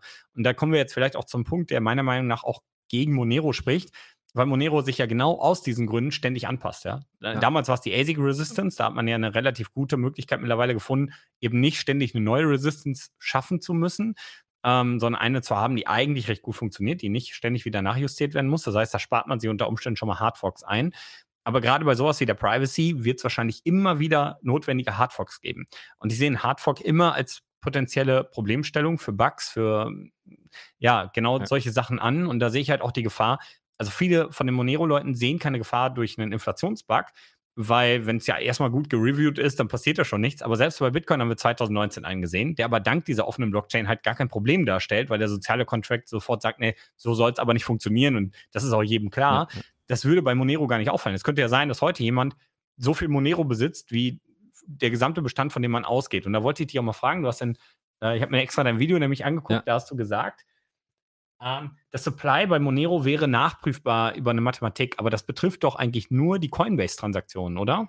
Ähm, da gibt es eine Formel, ich habe die mal auf Twitter gepostet. Ich selbst bin jetzt nicht so tief drin, aber man kann das, wenn man eine eigene, also die, die Voraussetzung ist, du hast eine eigene Monero-Node und damit kannst du durch die Coinbase-Transaktionen und der im Umlauf befindlichen äh, äh, befindlich Monero quasi das herausrechnen. Ja, da aber du kannst Formel. ja, du, ja, aber du kannst, das ist eben wichtig. Du kannst ja. nur die Menge der Coinbase äh, durch Coinbase-Transaktionen erstellten Monero prüfen. Und jetzt kommen wir aber zu einem großen Problem, wo ich auch den Inflationsbug hm. sehe. Den sehe ich ja. nämlich gar nicht bei der Coinbase-Transaktion, äh, sondern bei der tatsächlichen äh, Monero-Transaktion, die später passiert. Weil im Endeffekt funktioniert das nämlich so: Du gehst hin und machst einen mathematischen Beweis, dass die Balance auf deiner äh, Monero Wallet gedeckt ist. Also wenn du jetzt eine Transaktion machen willst, du willst 10 Monero verschicken, dann beweist du dem Netzwerk, hey, auf meiner Wallet liegen mehr als 10 Monero. Ja, ich kann ja, diese ja. Transaktion machen. Ähm, und, und diesen Beweis äh, erbringst du kryptografisch. Und dort könnte ein Bug entstehen oder sein. Und das heißt, du gibst immer wieder Monero aus, die du eigentlich gar nicht besitzt. Und das Supply wird größer im Netzwerk. Und das wäre tatsächlich nicht festzustellen. Auch meiner Meinung nach äh, nicht mit dieser Berechnung, weil die ja eben nur die Coinbase-Transaktionen berechnet. Äh, ich bin da gerade nicht ganz sicher, aber ich glaube, das ist nämlich tatsächlich das Problem. Und deswegen könnte es heute wahrscheinlich schon sein, also was heißt wahrscheinlich, ne? Also ja. wahrscheinlich nicht, aber es wäre heute schon möglich, dass unter Umständen einer schon so viel Monero besitzt, wie man vom gesamten Supply ausgeht. Und vielleicht ist das ja der Grund, dass Monero nur auf Platz 30 irgendwo oder so steht und nicht weiter oben ist, weil es schon nächste Netzwerkinflation also, gibt. Also ja, der, der Inflationsbug ist auf jeden Fall ein, ein Thema bei Monero, was was man, nicht, was man nicht vergessen sollte. Es ist auf jeden Fall leichter, viel, wie du gesagt hast, viel leichter möglich als bei Bitcoin. Gar kein Thema. Man kann es anhand ja. dieser Rechenmethode, ich werde es auch verlinken, weil ich es jetzt nicht so genau im Kopf habe, kann man das halt herausrechnen mit Hilfe der Coinbase-Transaktionen. Äh, aber man darf nicht vergessen bei Monero, es ist halt doch, man verlässt sich hier auf Mathematik. Ne? Um, Und Mathematik selbst funktioniert. Also die, die ist ja unanfechtbar. Was halt ja, nicht, was wird das Problem, was reinkommt, ist, dass wir hier natürlich menschliches Verhalten oder Interaktion drin haben in den ganzen, wo es zu Fehlern in Code selbst kommen kann. Da, das ist natürlich, es wird zwar reviewed, die Monero-Leute äh, sind da sehr engagiert, dass es auch immer verschiedenste Audits gibt in dem Code, bevor irgendwas live geht. Die sind auch sehr anpassungsfähig, eben durch diese ganzen Hardforks. Muss immer schauen, dass die Privacy besser und besser wird. Ob ASIC selbst, die, die ASIC Resistance bleibt, bin ich mir auch nicht sicher. Da hat es auch schon, habe ich mal jetzt eine Debatte unlängst gelesen, wo sie überlegen, ob sie vielleicht nicht doch. Das hat halt seine Begründung, warum sie das nicht machen, derzeit die ich auch gut nachvollziehen kann eigentlich. Denn es soll im Prinzip ja jedem möglich sein, äh, Monero zu meinen. Das heißt, du hast einen, der Roman hat vielleicht einen coolen Gaming-PC zu Hause und wirft einen Monero-Miner an und ist Teil vom Netzwerk und kann Monero meinen. Der Nachteil ist natürlich, das hast ja du, glaube ich, auf Twitter geschrieben. Es ist natürlich durch CPU oder GPU-Mining ein 51% Attacke leichter möglich. Das ist. Nicht nur leichter möglich. Ja. Also ähm, zum Beispiel, wenn ich jetzt eine derartige Attacke auf, also jetzt muss man natürlich auch erstmal hingehen und sich fragen, was ist die Gefahr durch eine 51% Attacke? Ja. Welche Gefahren entstehen dadurch überhaupt? Ähm, zum Beispiel bei Bitcoin wäre eine, eine Zensur des Netzwerks eine Gefahr. Ja, der 51% Teilnehmer könnte anfangen, das Netzwerk zu zensieren und gewisse Transaktionen nicht zuzulassen. Ja. Und eben, wenn der kleinere Teil des Netzwerks einen Block findet, wo eine Transaktion ist, äh, den der 51% Teil nicht zustimmt, dann lehnt er den gesamten Block einfach ab. Ja. Und dann wären unter Umständen die anderen Teilnehmer nicht mehr Teil dieses Netzwerks. Und das würde bedeuten, die werden rausgedrängt und äh, jeder müsste sich dieser Zensur anschließen. Also das wäre die große Gefahr jetzt bei Bitcoin. Ich sehe diesen Zustand aber als ausgeschlossen an. Ähm, äh, es gibt noch andere Gefahren. Äh, das wäre jetzt, wenn, wenn öffentlich 51 Prozent ähm, bei einem Mining-Teilnehmer liegen. Jetzt muss man auch dazu sagen, das hat nichts mit dem Pool zu tun. Also viele denken immer, wenn ein Pool 51 Prozent erreicht, dann ist dieser Zustand schon gegeben, aber das ist nicht der Fall. Also wenn jetzt äh, ein Pool äh, diesen so viel Rechenleistung hätte und diese ausnutzen würde, dann würden die Miner einfach sich in anderen Pools organisieren. Das heißt, der Poolbetreiber kann genau einmal Blödsinn machen und dann mhm. sagen alle, oh, ja, ja. Kollege, das geht nicht. Ne? Also viele denken immer, dass es eine Poolzentralisierung gibt, aber es ist de facto nicht so, weil es ist ja eine freie Entscheidung, welchen Pool ich mich anschließe. Also da sehe ich die Gefahr nicht so. Ähm, der, der Punkt bei ähm, den ich bei Monero auch gefährlicher mhm. sehe und der, der andere Angriffspunkt einer 51% Attacke tatsächlich wäre, ist ja, dass ich offline meine. Das heißt, ich habe 51 Prozent der globalen Rechenleistung. Das bedeutet, beim Offline-Minen habe ich das, was es weltweit an Rechenleistung gibt, habe ich auch alleine, mhm. plus noch ein bisschen mehr. Und das heißt, ich könnte offline schneller meinen als der Rest der Welt. Ich glaube sogar, dass dieser Angriff äh, rein theoretisch mit dem Selfish Mining sogar ab 33 Prozent schon gehen würde. Ähm, theoretisch meine ich dann offline schneller als die anderen und dann gehe ich irgendwann hin und veröffentliche eine längere Kette, also die ein höheres Gewicht hat dementsprechend als die öffentliche Kette und dann wird die überschrieben. Das heißt, es gibt Reorg. Ich könnte also Double Spends machen, aber vielleicht reicht ja das Reorgen schon, um dem Netzwerk einfach einen Schaden zuzufügen und das Netzwerk zu stören. Und jetzt kommen wir mal bei Bitcoin, wäre dann das also wäre jetzt folgendes: Ich brauche spezialisierte Hardware, die ist teuer zu fertigen. Ja, ja. Und die muss ich auch erstmal aufbauen, plus die wird ja immer effizienter. Ja? Es gibt ja immer irgendwelche Innovationssprünge in diesem Rahmen. Das heißt, bis ich so viel Rechenleistung aufgebaut habe wie der Rest der Welt, baut der Rest der Welt ja auch Rechenleistung auf. Das heißt, ich muss da die ganze Zeit gegen anhalten. Ich darf nicht quasi öffentlich meinen, weil sonst weiß man, dass ich unter Umständen da was vorbereite. Und wenn ich öffentlich meine, dann habe ich da ja auf dieser Basis ein Business und profitiere von dem Netzwerk. Also verliert das irgendwann den Sinn, dieses Netzwerk anzugreifen oder zu zerstören. Wenn ich das jetzt mit Fiat-Geld machen würde, dann würde ich irgendwann meine Währung unter Umständen kaputt machen, weil ich versuche, Ressourcen vom Markt zu kaufen, die immer knapper werden. Weil, wie gesagt, ich konkurriere mit dem ja, öffentlichen äh, Chip-Angebot. Und dann habe ich immer den Punkt, ja, ich habe diese ganze Hardware, jetzt mache ich das Netzwerk kaputt und danach ist die obsolet. Der Schaden wäre gewaltig. Und das alles nur, damit ich ganz kurz Bitcoin störe, weil halte ich das nicht dauerhaft aufrecht, dann werde ich irgendwann an diesem Game nicht mehr mitmachen können. Und dann weiß die Welt, ja, der ist wieder raus, der hat gar kein Kapital mehr, um das wieder zu stören. Und dann würde das Netzwerk wieder weiterlaufen. Das heißt, ich müsste einen dauerhaften Angriff, der immer wieder stattfindet, auf Bitcoin laufen lassen und dabei profitabel bleiben und mich immer mit dem Rest der Welt messen. Ja, das ist halt, ja, ja, verstehe ich, ist nicht. Warte, ja, ja, klar. Du. Äh, warte, und jetzt ja. wollte ich noch einmal den Gegenpunkt zu Monero bringen. Bei Monero haben wir CPU-Mining. Und wenn man sich jetzt anguckt, was für Rechenzentren es heute schon gibt, die alleine unter staatlicher Kontrolle stehen und auch sowas wie Google steht theoretisch unter staatlicher Kontrolle, weil der Staat kann sagen, hey Google, ich will, dass dein Rechenzentrum jetzt einen Angriff auf Monero macht. Ja. Dann bin ich mir sicher, dass der Staat mit einem Fingerschnipp mehr Rechenleistung akkumuliert, als das gesamte Monero-Netzwerk auf privater Basis hat, einen Angriff fährt und danach einen Reorg macht, einfach so random reingeworfen, immer mal wieder ein Reorg über, weiß nicht, zehn Blöcke oder mehr macht, immer wieder Transaktionen reversen und damit den Anreiz natürlich auch für einen Empfänger, Monero zu bekommen, komplett zunichte macht, weil die Gefahr immer im Raum steht, da kommt ein staatlicher Angriff. Meine Monero sind wieder weg, die ich eigentlich mal besessen habe. Und äh, die Chain wird gereorgt. Und im Endeffekt passiert dann nämlich genau das, dass der Staat gar keine Kosten hat. Also na natürlich einmal für diesen Mining-Angriff, aber danach kann die CPUs wieder für was anderes benutzen. Und er muss auch gar nicht aktiv daran arbeiten, äh, sein Mining-Business in dem Bereich oben zu halten, sondern das macht er dadurch, dass diese Rechenzentren sowieso entstehen und größer werden. Und er kann einfach immer temporär kurz Kapazitäten rausnehmen, um ganz kurz das Netzwerk zu stören. Und das kann er immer mal wieder machen. Und die Gefahr, die dann einfach dasteht, dass dieses Netzwerk immer wieder unter diesem Angriff leidet, die wird einfach dafür sorgen, dass keiner hingeht, Monero annehmen will oder gar sein Kapital in Monero sparen möchte. Ja. ja. Sehe ich, sehe ich auch als Problem, muss ich zugeben. Also ich bin ja kein Monero, kein Monero-Fanboy oder so, sondern wie gesagt Bitcoiner. Sehe ich als Gefahr, äh, das CPU-Mining auch, aber ich sehe es halt auch eben, ich verstehe die Begründung von den Monero-Leuten, dass ich sage, es soll halt jeder in der Lage sein. Selbst wenn du im Dschungel bist irgendwo und dort keine Rechenzentren oder so hast, kannst du halt auf deiner Notebook vielleicht ein bisschen Monero meinen, das Ganze unterstützen. Das ist, glaube ich, so der, Aber der warum? Gedanken. Naja, weil der mit Mining das Netzwerk unterstützt und vielleicht möchte man auch ein bisschen Monero so No-KBC erzeugen. Ne? Das ist auch so. Okay, das kann ich verstehen. Ja. Aber also jetzt zum Beispiel, ähm, also das kann ich verstehen, aber auf dieser Basis glaube ich, dass du halt irgendwann auch an einen Punkt kommst, wo dein Notebook im Verhältnis zu den restlichen Netzwerkteilnehmern trotzdem einen so kleinen Anteil macht, weil sich ja eh manche mit, mit gewaltigen CPU-Kapazitäten, also ich sag mal, stell dir vor, eine Firma, die tagsüber irgendein laufendes Business hast und richtig CPU-Power braucht und die nachts theoretisch nicht braucht, die könnten das ja nutzen.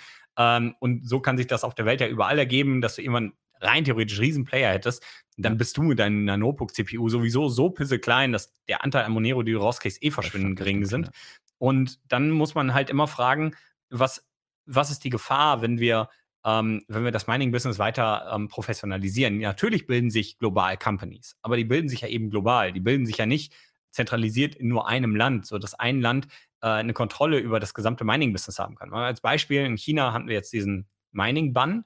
Mhm. Und man geht mittlerweile von, von 15 Prozent des Bitcoin-Netzwerks aus, die tatsächlich noch weitere Shadow-Miner innerhalb von China sind. Ja. Das, obwohl dieses System hochtotalitär ist, aber die einfach die überproduzierte Energie an den Kraftwerken nutzen. Dadurch fällt das dem chinesischen System gar nicht auf und die meinen da weiter in Bitcoin. Und ja. keiner weiß es. Es ist wirklich, wenn man sich ja, das, die Grafiken und so anguckt, dann sieht man China-Mining-Anteil 0%. Aber es stimmt einfach nicht. Und das ist so, äh, ich glaube, dass die Gefahr, dass eine zentrale Instanz also das ist ja diese Spieltheorie hinter Bitcoin, oder? Ich meine, die Spieltheorie ist doch einfach, keine, keine Entität ist in der Lage, mehr Energie und Zeit zu akkumulieren als der Rest der Welt. Und das bedeutet auch, dass der Staat nicht in der Lage ist, mehr Energie und Zeit zu kontrollieren von den Minern, die es so gibt, als der Rest der Welt oder als ja. alle zusammen. Und, und ich glaube, dass diese Spieltheorie die einzige Spieltheorie ist, die überhaupt so ein Netzwerk langfristig sicher machen kann, oder? Ja, ja, äh, äh, was ich halt bei Bitcoin als, als Hauptangriffspunkt sehe, also ja, China-Bahn, das Mining-Bahn hat jetzt nicht viel, also hat schon viel gemacht ne, im Netzwerk. Und es gibt Miner, die das untergrundmäßig machen. Aber wenn wir jetzt mal so bei Bitcoin sehen, sie würden das vielleicht weltweit jetzt sowas durchbringen, ich glaube, das würde sich doch sehr stark aufs Bitcoin-Netzwerk ausschlagen. Das ist du meinst, wenn, wenn, jetzt mehrere Länder so ein Verbot aussprechen? Ja, ja, genau. Wenn jetzt die Arme, zum Beispiel ist ja sehr viel nach Amerika gezogen von den Minern, wie wir wissen, und vielleicht wo noch, Kasachstan war ja kurz und jetzt möchte er Spanien ein bisschen dann auch mitmischen und anlocken. Aber jetzt nehmen wir mal an, die Amerikaner kommen jetzt drauf, okay, also das, diese Greenpeace haben vielleicht doch nicht so unrecht, wir wollen jetzt da Bitcoin, ja, als Proof of Work ist alles schlecht und wir wollen jetzt da äh, nur aus, aus rein den Umweltgedanken Bitcoin weghaben. Und zwar so lange, bis Bitcoin, bis die ganzen Psychopathen draufkommen, wir machen jetzt Proof of Stake und dann erlauben wir das wieder. Weißt du, wie ich meine? Aber das, das, könnte eine mögliche Angriffs-, eine vielleicht temporäre Angriffsfläche sein, aber sie ist Aber glaubst eine. du nicht, dass ja. es immer Länder gibt, die trotzdem einen Nutzen an Bitcoin haben und das trotzdem erlauben werden? Wenn ich mir jetzt vom jetzt aktuellen Zustand das so ansehe, also das Einzige, was wir haben, ist eigentlich El Salvador. Ne?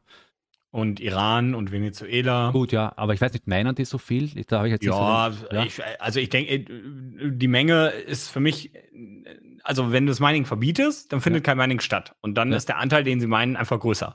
Ja. Also das ist das, was ich meine. Also das Netzwerk würde weiterlaufen. Wahrscheinlich wäre ein Angriff theoretisch schon, leichter, leichter, weil, weil das Mining nur in kleineren Teilbereichen passiert. Aber ich glaube ja auch, und das ist der nächste Punkt, dass dieser wissenschaftliche Konsens darüber, dass das Mining ja anderen Industrien ja keinen Strom klaut, weil sich das gar nicht lohnen würde, ja, ja, Bitcoin Mining auf diesem ja. Level zu produzieren, einen automatischen Markteffekt auslösen kann. Und zwar, dass du immer effizienter bist, überproduzierten Strom in Mining zu schieben, statt ihn einfach verpuffen zu lassen, also wieder an die Umwelt abzugeben oder so, oder eben nicht abzunehmen aus der Umwelt. Das bedeutet, ähm, früher oder später wird im schlimmsten Fall der Markt äh, es äh, in die Systeme reinhämmern, oder? Ich meine, das ist ein, eigentlich ein Spiel auf Zeit. Ja. Ich also halt, selbst wenn es ein Verbot gibt ich finde halt dieses Ganze, also wenn, mit dem Energiethema, das ist so nicht tragbar, also nicht messbar, sagen wir so. Warum, warum ich das, diese, diesen Gedanken habe, ist einfach der, die argumentieren alle komplett falsch. Sie sehen Bitcoin eigentlich als, als Landeswährung fast, weißt du, wie ich meine? Wir messen das nicht gegen, du musst, wenn du den Energieverbrauch von Bitcoin misst, müsste man den eigentlich gegenüberstellen von was verbrauchen alle Weltwährungen zusammen an Energie was ist da für ein Umweltschaden da? Die Druckerfarbe darf man nicht vergessen, Wasserverbrauch etc. Das ist ja enorm, was da zusammenkommt. Und erst wenn wir das wissen, was eigentlich all diese Energieverbrauch von weltweiten Währungen darstellt in Summe, dann kann man vergleichen, okay, gegen Bitcoin. Und ich denke, dann ist Fiat weitaus schlimmer. Und dann wäre es auch realistisch zu sagen, äh, okay, Bitcoin verbraucht doch nicht so viel, wie wir gedacht haben. Fiat ist ganz schlimm in dem. Da, müsst, da müsste eigentlich ein Umdenken starten. Weißt du, wie ich meine? Aber das ist ja auch schon, also ja, ja schon. Ja. Ähm, ich glaube aber, dass man da schon schnell in diesen Whataboutism kommt, äh, was ähm, leider argumentativ, ähm, also was viele Angriffspunkte in der Argumentation erlaubt, ja, dass man sagt, ja, aber du kannst ja nicht äh, ähm, irgendwie äh, die beiden Sachen miteinander vergleichen, weil da sind auch noch zig andere Faktoren und das stimmt ja auch. Aber ich gebe dir schon recht, ähm, der Energieverbrauch, der ist dort auch enorm. Ich sehe aber vor allem, dass Bitcoin ja an sich auch ein Netzwerk ist, was Sparen incentiviert. Und Fiat tut das nicht. Das heißt, der ökologische Schaden, der auf dieser Basis bei Fiat schon passiert, ist enorm. Und alleine ja, auf, klar, ja. auf, diesem Level schon. Und der nächste Punkt, und das ist äh, auch spannend, glaube ich, Bitcoins Angriffspunkt ist ja diese Transparenz des Netzwerks. Du hast ja in jedem Block die Difficulty. Du weißt in etwa, wie ist unser technologischer Stand, äh, wie viel Hashrate ähm, in diesem Netzwerk ist, siehst du, du weißt in etwa, wie viel Hashrate ein einzelnes Gerät macht und kannst hochrechnen, in etwa, wie viel Stromverbrauch dieses Netzwerk hat. Ich glaube, es gibt kein Netzwerk auf dieser Welt, was einen so eine verhältnismäßig so genaue äh, Ermittlung des Stromverbrauchs ja. und damit CO2-Ausstoß ist überhaupt erlaubt. Also eigentlich ist es auch Bitcoin perfekt, äh, um überhaupt zu schauen, was verbraucht unser Finanzsystem? Ja, das könnten wir ja mit Fiat gar nicht machen. Wie willst du das feststellen? Ja, dann müssen, dann kommst du wieder in das Oracle-Problem. Institut ja. X, reporte mal, wie viel Strom hast du verbraucht für Serverbetrieb von Fiat-Transaktionen, Serverbetrieb von, was weiß ich, Gelddrucken äh, oder, oder äh, Druckbetrieb, äh, wie viel Strom ist da reingeflossen? Ne, dann, dann, kommst du wieder in dieses Vertrauensproblem. Das ist ja, was Bitcoin so besonders macht. Das ist diese Ressource, diese physikalische Ressource Energie, äh, dokumentiert digital in nativer ja. Form. Ja. Aber äh, was ich noch gemeint habe auch ist, Bitcoin, das sind ja wir beide uns auch einig, ist ja eigentlich, wir sehen es als Weltwährung. Also du kannst ja mit Bitcoin kann ich ja von heute ganz easy weltweit theoretisch zahlen. Ne? Es kommt halt auf die Akzeptanzstellen an. Wenn ich mit dem Dollar durch die Welt reise, wird es nicht so einfach. Also da werden wahrscheinlich manche nennen, wenn sie sagen, oh, Dollar, du musst wechseln gehen oder so. Und darum ist es blöd zu sagen, äh, Bitcoin verbraucht so viel Strom wie Schweden, weil wenn ich dann draufkomme, hier verbraucht so viel Strom wie die ganze Welt, weißt du, was ich meine? Und das ist auch dieser, da, da, was, worauf eigentlich alle momentan herumreiten, diese Greenpeace, Heinis und alle miteinander. Äh, das ist der Angriffspunkt bei Bitcoin, den sie momentan ausnutzen möchten, weil es eben so öffentlich, wie du gesagt hast, einsehbar ist. Sie sehen, äh, Bitcoin verbraucht so viel Strom wie Schweden. Ich weiß jetzt keinen Vergleichsstand, aber wie Schweden ungefähr. Und das, das schreckt den Otto-Normal-User ab oder den Interessierten ab, weil der sagt, äh, also wenn er so viel Strom verbraucht, aber wenn der wüsste, dass eben Fiat-Produktion so viel Strom wie die ganze Welt braucht, dann, wäre das, wär das weg, dieses Thema. Ne? Und darum ich ist glaub, das nicht messbar, finde ich. Abge abgesehen von deiner ökologischen äh, Variante, also Theorie jetzt. Ne? Ja, und äh, da gibt es ja auch noch den anderen Punkt und viele rechnen ja dann die Einzeltransaktionen, äh, rechnen Strombedarf für eine Einzeltransaktion ja, ja. aus. Und wie gesagt, wenn man anfängt, den Bitcoin Main Layer nicht mehr als Transaktionslayer, sondern als Settlement Layer wahrzunehmen und sagt, ja, es geht ja gar nicht darum, hier ähm, sein Kaffee auf dem Main Layer zu bezahlen, sondern wir machen hier ein Settlement und also die Theorie ist, ne, dass du einen Lightning Channel öffnest und den nie wieder schließt, weil es dir egal sein kann. Ja? Du kannst an, ein, an einer anderen Stelle kannst du theoretisch sogar irgendwie im Lightning schicken und on-chain KYC-lose Bitcoin bekommen. Ja. Das ist ja in der Theorie möglich.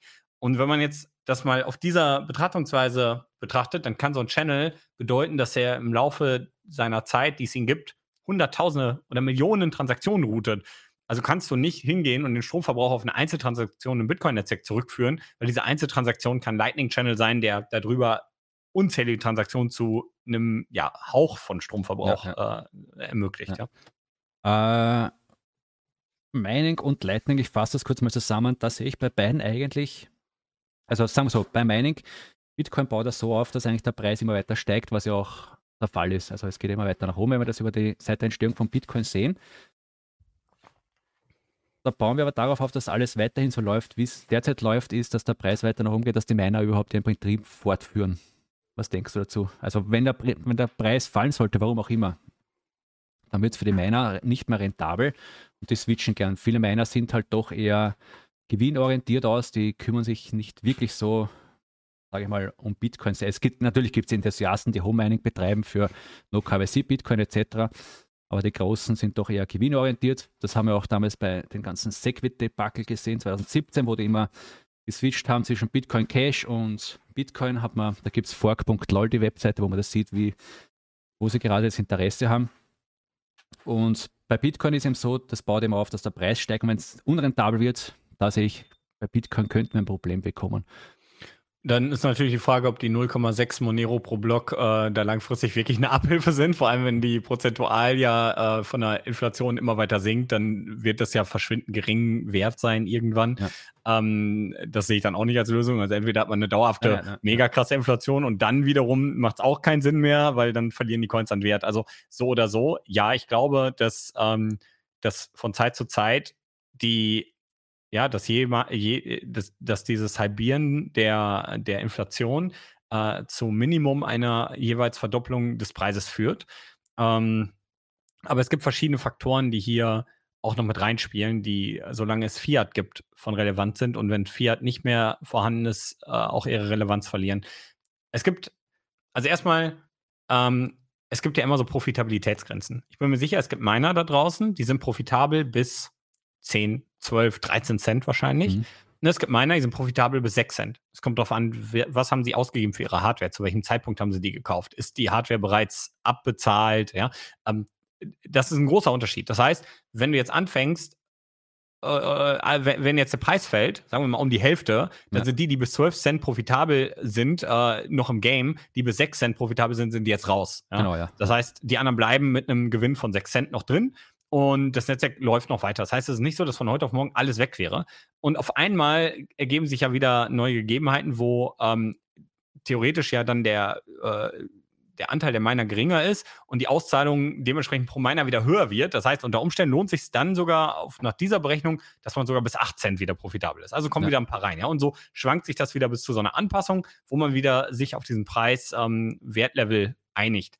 Dann haben wir unter Fiat äh, noch eine Sondergegebenheit, und zwar, dass du Fremdkapital für das Mining aufbringen kannst. Das sehen wir nämlich heute schon, zum Beispiel Mining-ETF in den USA, der es erlaubt, äh, in, zu investieren in Unternehmen, die mindestens 50 Prozent ihres Return on Invest aus dem Mining-Business generieren. Mhm. Das heißt, 50 Prozent ähm, können rein theoretisch aus anderen Quellen kommen, das ist Punkt eins. Und zum anderen, sehr viel Geld kann durch den ETF jetzt in diese Unternehmen kommen und kann das Mining-Business auch in Phasen profitabel machen, wo sich eigentlich nicht unter Umständen lohnt. Sondern natürlich mal fragen, wäre es nicht dann sogar schlauer, einfach direkt Bitcoin zu kaufen, statt Mining zu betreiben? Und mit Sicherheit ist das auch so ein Bereich, der irgendwann passiert. Was man aber aktuell auch sieht anhand der Coinbase-Transaktionen, ist, dass viele Miner tatsächlich hodeln. Das heißt, einige der Miner heute sind sowieso schon fremdfinanziert und gar nicht ausschließlich durchs Bitcoin-Netzwerk. Jetzt ist natürlich die Frage, was passiert, wenn Fiat stirbt, wenn, das, wenn dieser Geldhahn weg ist und das Netzwerk einzig und allein auf Basis von Sets den Stromanbieter bezahlt und so weiter. Ja, ähm, ich glaube aber tatsächlich, dass das so ein Punkt ist, den viele noch unterschätzen, was für, äh, was für einen Wert Bitcoin für uns entwickeln kann. Ja, ich glaube, dass, dass wir uns loslösen müssen von US-Dollar-Kursen, weil die sind sowieso nicht in der Lage, irgendwas zu bepreisen, ja, weil wir gar nicht, also eigentlich haben wir ständig deflationären Fortschritt, wir machen alles effizienter, aber alles wird immer teurer. Ja. Vielleicht, so, so nach heutigem Geldwertverständnis, jetzt mache ich mal so ein ganz übertriebenes Beispiel, vielleicht kostet ein heutiger, heutiger Computer mit einer RTX 3080 Ti äh, nach heutigem Wertverständnis 150 Dollar. Aber eigentlich zahlen wir gerade für so ein Ding 2000 Dollar. Ja. Und warum? Weil das Geld über die Zeit äh, und akkumulativ immer weiter entwertet ist und äh, eigentlich die Deflation dafür gesorgt hätte, dass sowas spottbillig wäre, aber dann Inflation zahlen wir trotzdem horrende Summen. Das heißt, wir haben heute gar kein wirkliches Preiswertgefühl, weil unser Geld das nicht mehr erlaubt. Ja. jetzt ist halt die Frage, wie viel Wert kann so ein Bitcoin bekommen, ja? Und ich glaube, dass man schon irgendwann so einen Punkt erreicht, wo man mit 10 Satoshis sich ein Brötchen kaufen kann. Also da sind ja, wir noch weit von ja, entfernt. Ja. Und dementsprechend glaube ich schon, dass eine Wertsteigerung äh, im, im tausendfachen Prozentbereich bei Bitcoin natürlich noch möglich ist und auch zwangsläufig irgendwann passiert. Ne? Ob wir das noch erleben, steht immer auf einem anderen Blatt, aber ich denke schon, weil die Entwicklung mittlerweile gerade bei Bitcoin extrem schnell geht und dank des Internets sowieso viele Entwicklungen deutlich schneller gehen, gehen als früher. Also sehe ich das nicht als ausgeschlossen an. Allein, wenn man sich halt überlegt, wenn Bitcoin mal zu sowas wie einer Weltwährung werden sollte, dann teilen sich fast 8 Milliarden Menschen 21 Millionen Bitcoin. Also 0,00265 Bitcoin pro Person. Und es ist ja immer so, dass auch Geld nie ganz gleich verteilt ist. Also du hast ja immer eine ungerechte Verteilung. Ja, ja. Die Teilnehmer, die heute früh gekauft haben, sind dann sehr reich. Die werden aber auch irgendwann ihre Coins abstoßen, um damit andere Dinge zu machen. Das heißt, es verteilt sich immer weiter. Das ist auch der Effekt, den man ja bei Bitcoin tatsächlich sieht, dass das Netzwerk eben im Vergleich zu Fiat sich weiter verteilt und Fiat sich immer weiter zentralisiert. Und das heißt, dass wir langfristig wahrscheinlich durchaus derartige Werte sehen, die das Mining auch bei Zero äh, Block Subsidy äh, weiter rentabel machen lassen. Ja? Und da muss man sich halt überlegen, wie kann sowas passieren? Stell dir vor, du zahlst für eine Bitcoin-Transaktion 5000 Dollar im Main, im Main Chain, in, im Main Layer. Ähm, hat für dich keinen Anreiz, das zu tun. Aber was ist, wenn du äh, diese backst quasi mit 100.000 Transaktionen, die du auf dieser Basis im Lightning-Netzwerk machst? Mhm. Dann könntest du so eine Art Child Pays for Parent Transaktion machen. Das heißt, du teilst dir im Lightning-Netzwerk mit ganz vielen Teilnehmern eine Transaktion, die du in, in, Form zum Beispiel von einem Smart Contract in Taproot einfach definierst und alle füttern da ihre Lightning dann quasi rein und anlocken diese Transaktion, indem sie die Miner im Kollektiv bezahlen. Und dann zahlst du für eben dafür, dass du tausend Transaktionen gemacht hast, jeder zahlt, was weiß ich, 10 Cent ein äh, Gegenwert, ja, also ein paar Satoshis und bezahlt so eine gewaltige Transaktion im Hauptnetzwerk. Und so wird sich das Mining auch weiter finanzieren lassen. Ja, das ist das, was ich glaube, wohin sich das entwickeln wird. Ja, äh, Lightning noch, denke ich, auch, also wir, gehen wir mal davon aus, dass die Transaktionskosten immer höher werden. Das ist also da, das Thema bei, oder bei den Leuten, die Lightning nutzen. Die Transaktionskosten müssen gering sein, kleine Summen müssen easy und schnell vonstatten gehen. Die Frage ist halt, was sich mir immer wieder stellt, ist, was passiert, wenn die Transaktionskosten so hoch wären, dass es für einen Roman nicht mehr lohnt, einen Channel aufzumachen. Und da sehe ich halt irgendwo äh, eine mögliche Zentralität, Zentralisierung kommen und auch Custodial vielleicht, weil es, die Leute werden nicht alle in der Lage sein, so einen Channel zu Es wird sich auch gar nicht rechnen, du musst ja öffnen, du musst ihn closen, also da kommen ja doch schon einige Satz wahrscheinlich zusammen, wenn es enorm hoch wird, das ganze Thema. Und da denke ich mir, werden sie also zentralisiert und eben Custodial nutzen. Was glaubst du, ist das ein, ja, die Gefahr sehe ich auf jeden Fall. Ähm, was ich aber glaube, ist, dass diese Form von Custodial ähm, so ein bisschen das Bankenbusiness der Zukunft sein kann und das trotzdem ähm, nicht ganz so dystopisch sein muss, wie oder, oder, dass es nicht eine dystopische Lösung gibt. Zum Beispiel, ähm, wenn man sich das Konstrukt C-Lightning anguckt, wie C-Lightning funktioniert und den mhm. Möglichkeiten, die C-Lightning mit sich bringt, ähm, dann sind wir dort schon in der Lage, als Dienstleister die technologische Hinter äh, Infrastruktur zu stellen. Das heißt, ich gehe jetzt hin, ich betreibe Node, ich mache Channel Rebalancing, diese ganzen Sachen als Dienstleister. Und die User, ähm, die legen Liquidität in meine Kanäle rein. Aber eben gar nicht, dass der User das aktiv tut, sondern ich mache das für den User und trotzdem behält er selber die Schlüssel. Und diese Besonderheit bedeutet, dass ein einzelner kan Kanal gebackt ist bei äh, bei, äh, durch äh, hunderte User beispielsweise, die alle ihre eigenen Schlüssel halten und äh, so die Liquidität in diesen Channeln zur Verfügung steht. Und ja. dementsprechend glaube ich auch hier, dass so eine Art Child Pays for Parent Geschichte zustande kommen kann. Die Gefahr, ja. die glaube ich dabei immer besteht, ist, also wenn wir es jetzt wirklich auslagern aus der Blockchain, ist, dass in diesem Moment, wo diese Transaktion passiert, ein Problem auftritt und dein Geld unter Umständen weg ist oder, mhm. oder irgendwas anderes ja, Blödes passiert. Aber das ist immer ein Einzelfall dann. Das betrifft nicht das ganze Netzwerk. Das ist ja immer der große Unterschied auch also angenommen, es gäbe jetzt einen Lightning-Inflationsbug, wäre das Hauptnetzwerk einfach nicht betroffen. Ja? Dann, was betroffen wären, wäre wahrscheinlich ein paar Lightning-Kanäle und ein ja. paar Leute wären dann RIP, weil herauskommt, oh, ihr habt da Bitcoin verschickt, die es gar nicht gibt und die besitzt du de facto nicht, ja. Pech gehabt. Aber es betrifft dann im schlimmsten Fall einzelne Individuen und eben nicht alle. Und ähm, das sehe ich halt hier genauso. Äh, ich sehe die Gefahr, aber ich wüsste gar nicht, warum das praktikabel sein sollte, dass sich dort ein einzelner Dienstleister bietet, weil auch das am Ende ja wieder ineffizienter ist, wie wenn man das über offene Technologien löst, äh, wo jeder oder wo ein freier Markt das einfach definiert und entscheidet, weil dadurch wird es am Ende wieder günstiger, weil du eben diesen ganzen KYC-Aufwand ja auch gar nicht hast. Und bei Lightning gibt es ja gar nicht die Möglichkeit, die Route, ähm, also du kannst natürlich Routen theoretisch festlegen, wenn du einen gewissen äh, Knotenpunkt Routen sagst, hey, ja. nur über die kannst du eine Bezahlung machen.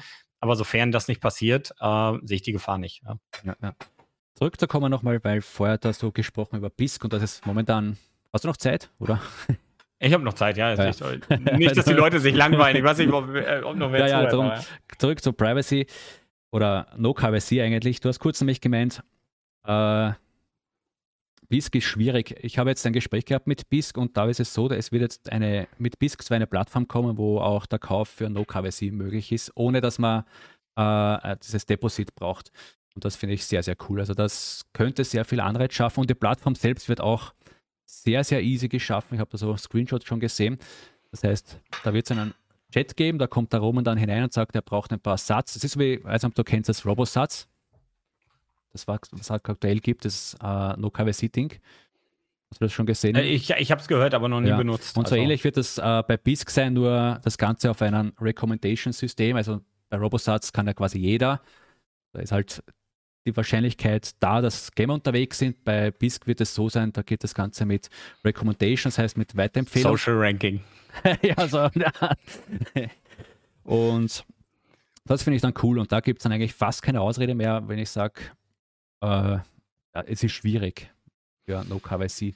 Das war jetzt nämlich immer der Grund. Ich bekomme das selbst live mit, wenn Leute in meine Gruppe kommen oder so E-Mail schreiben etc ja, BISC ist ja alles schön und gut, aber wo bekomme ich die, BIS, die Bitcoin her dafür? Und das, ich denke, damit fängt das BISC sehr gut ab jetzt dann. Ich glaube, es kommt, ich, ich gebe dir vollkommen recht. Ich glaube, es kommt darauf an, wie du zu Bitcoin kommst. Äh, und, und mit welchem Vorwissen du zu Bitcoin kommst. Äh, ob die Privatsphäre vorher schon wichtig ist oder erst ja. danach und so weiter. Ähm, zum Beispiel glaube ich, dass unser heutiges System mit der Demokratie, wie wir sie haben, deswegen da ist, weil die meisten Menschen an dieses Konstrukt glauben. Ähm, wenn du diese Menschen abholen willst, dann wird es schwierig, das mit Methoden zu tun, die diesem Konstrukt erstmal widersprechen oder misstrauen per, per Default. Das ist vielleicht ein Prozess, an dem man automatisch irgendwann selber kommt. Ich gebe dir mal ein Beispiel. Äh, ich weiß, dass sich gerade in Deutschland ähm, in, der, in der Finanzwelt neue Produkte auftun, die die Finanzwelt umkrempeln könnten, weil sie sich Bitcoin zunutze machen. Ähm, du hast halt früher, wenn du äh, so Optionengeschäfte hattest und Termingeschäfte hattest, immer die Gefahr gehabt, dass der, der äh, das Underlying Asset, was äh, auf dessen Basis dieser mhm. Terminkontrakt stattfindet, eben ja immer an zentralen Märkten hängt und unter Umständen irgendwann im Wert fällt, weil halt alles irgendwann inflationiert und so weiter. Ne? Und dann ist die Gefahr, dass Terminkontrakte platzen oder dass nach hinten losgeht. Und du kannst halt in beide Richtungen hatchen, also absichern. Du kannst ja mhm. sagen, hey, wenn der Kurs nach oben geht, bin ich gehebelt, wenn der runter geht, bin ich äh, short gekauft. Damit minimierst du zwar deinen Gewinn nach oben, aber verringerst auch deinen Verlust, Verlust nach unten. Ja, Natürlich bemessen in Dollar und Euro, ja, keine Frage. Das ist ja nicht hier, geht ja nicht um Bitcoin in, in, bei, bei Finanzprodukten. Was du aber schaffst, wenn du so ein Finanzprodukt auf Basis von Bitcoin hast, ist, dass du eine relativ hohe Rendite hast, weil Bitcoin relativ viel Gewinn verspricht. Mhm. Also sagen wir mal 20 Prozent im Jahr. Und das ist für ein Finanzprodukt heftig. Mit fast keinem Risiko, weil Bitcoin könnte bis, keine Ahnung, 5000 Dollar fallen und du hättest erst dann keinen Gewinn gemacht. So, weil du dich nach unten abgehatcht hast. Das bedeutet, du erstellst ein Finanzprodukt, was halt äh, jedes andere Finanzprodukt gerade in den Schatten stellt. Und das mit der mehr oder weniger Sicherheit auf Basis von Bitcoin, weil Bitcoin ein Netzwerk ist, was in der Theorie unendlich lange steigt. Ja. Und das wiederum wird Investoren dazu bringen, dieses Finanzprodukt zu kaufen, die sich nicht trauen, Bitcoin zu kaufen. Und die gibt es. Ja, Ob es Institute sind, Privatleute, die sehr wohlhabend sind, aber von Technologie nichts verstehen, völlig egal. Aber so ein Produkt läuft fünf Jahre, zeigt, dass es fünf Jahre lang 20 Prozent im Jahr machen kann und dann kommt das große Geld. Und dann schieben die da Milliarden rein. Und dann muss das Underlying Asset gekauft werden. Und dann wird Bitcoin vom Markt verknappt. Das pumpt wieder den Preis nach oben. Das, und das bringt wieder die breite Masse dazu was, worauf ich hinaus möchte, ist, es gibt verschiedene Bereiche der Gesellschaft, die man abholen muss. Und es gibt die, die schon verstanden haben, dass das System sich wechseln muss und die verstanden haben, wie wichtig KYC, No KYC ist und wie wichtig es ist, sich der staatlichen Kontrolle zu entziehen. Und dann gibt es die, die das nicht verstehen und trotzdem durch ihr Handeln, durch den Kauf eines solchen Finanzprodukts diesen Prozess voranführen. Ja. Und wenn man halt alle haben will, dann muss jede Option da sein. Und es wird Leute geben, die, obwohl es eine Möglichkeit wie BISC gibt, lieber auf einer regulierten Plattform kaufen, weil sie am Anfang beim ersten Bitcoin-Kauf noch gar nicht verstehen, warum das völlig bescheuert ist, eine regulierte Plattform zu benutzen, um Bitcoin zu kaufen. Aber das ist die breite Masse. Und die darf man nicht unterschätzen, weil die breite Masse, die, die macht ganz, ganz bescheuerte Sachen, weil sie viele Dinge einfach gar nicht hinterfragen und für, für normal erachten. Aber in dem Moment, und, und ich bin selber mal die breite Masse gewesen, ja, ich habe auch viele Dinge nicht hinterfragen. Ja, ja, ich habe auch mal eine Zeit lang gedacht, so, ah, was habe ich denn zu verbirgen? Ich meine, das ist schon ein paar Jahre her, ich bin ja auch Informatiker und so und weiß ja auch die Gefahren, aber äh, bis man an diesen Punkt kommt, das kommt halt damit, dass man sich mit den Dingen auseinandersetzt, die man tut. Und wenn ich jetzt Bitcoin kaufe, dann ist das vielleicht für mich ein Anreiz, mich mal ein bisschen einen Schritt weiter damit zu befassen. Und dann komme ich vielleicht irgendwann automatisch an diesen Punkt, oh, No KYC wäre gar nicht so verkehrt. Und das kann ich dann immer noch tun. Ja. Ähm, und das ist so ein bisschen, ich glaube, dass BISC leichter wird, ist absolut notwendig, weil äh, selbst für mich stellt BISC eine Einstiegshürde dar. Äh, nicht, weil ich nicht weiß, wie das technisch funktioniert oder umzusetzen wäre, sondern weil der Aufwand einfach hochkomplex ist und die Gefahr, dass ich ja trotzdem gescampt werde, immer noch vorhanden ist, auch wenn sie geringer ist. Ähm, ja, ist das für mich vielleicht unattraktiv, weil ich auch in der Lage bin, meine KYC-Bitcoin in No KYC zu wandeln, wenn es drauf ankommen würde, rein theoretisch. Ja, ja, ja. Ähm, und auf der anderen Seite sehe ich aber auch ähm, wie, ja schon eine große Hürde oder, oder schon den großen Vorteil, dass man deutlich mehr Leute dann bringen kann, wenn dieser Prozess einfacher und, äh, und bunter und clicky bunti wird. So, das ist schon genau der richtige Weg. Und da müssen wir auch hinkommen, weil die ideale Zukunft hat kein KYC mehr. Genau. Ja, das sehe ich komplett genauso. Und ich glaube, BISC ist mit Abstand die beste Plattform, die es da draußen gerade gibt, um das zumindest auf Basis des Main Layers äh, hinzubekommen. Ja, ja, ja stimmt. Privacy habe ich bei dir gemerkt, ist schon ein leichtes Thema. Ich habe das mal so ein Video von dir gesehen, da hast du dein, ich glaube, das war noch in deiner Wohnung, dein Arbeitszimmer gezeigt, wo du die Reolos unten gehabt hast und da hast du gemeint, äh, OP-Sec etc., dass nicht gleich jeder weiß, wo deine Wohnung sich befindet. Bist du da immer noch so unterwegs, dass du, dass du versuchst hier möglichst viel Privacy, also dein Gesicht kennt man jetzt natürlich, aber so privat, dass du schaust, möglichst viel Privacy oder machen und zu nutzen oder bist du da eher? Ja, ich, ich glaube, es äh, auf jeden Fall. Also mir ist Privacy schon wichtig. Also gerade mal ganz unabhängig von, von der Thematik, über die ich spreche, Bitcoin, äh, bin ich als YouTuber in der Öffentlichkeit und äh, achte da schon ein bisschen drauf. Ähm, ich meine, man kennt so Extrembeispiele wie den Drachenlord. Ich meine, gut, der hat es auch extrem provoziert, dass die Leute da zu Tausenden hinpilgern äh, und dem kleinen Dorf mit 17 Einwohnern da auf den Keks gehen.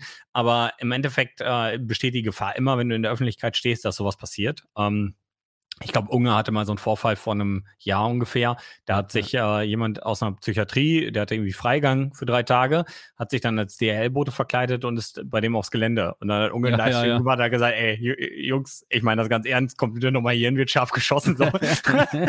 äh, ich kann es nachvollziehen, ja, da hat man keinen Bock drauf. Und äh, ich glaube, dass es auf Madeira eh nicht so viele Einwohner gibt, plus wenn er so viel filmt, äh, wo er sich da so bewegt, relativ leicht herauszufinden ist, wo er da wohnt. Und das möchte ich natürlich verhindern. Äh, ich weiß aber auch, dass es utopisch ist, das komplett zu schaffen. Also es wird wahrscheinlich immer irgendwelche Möglichkeiten geben.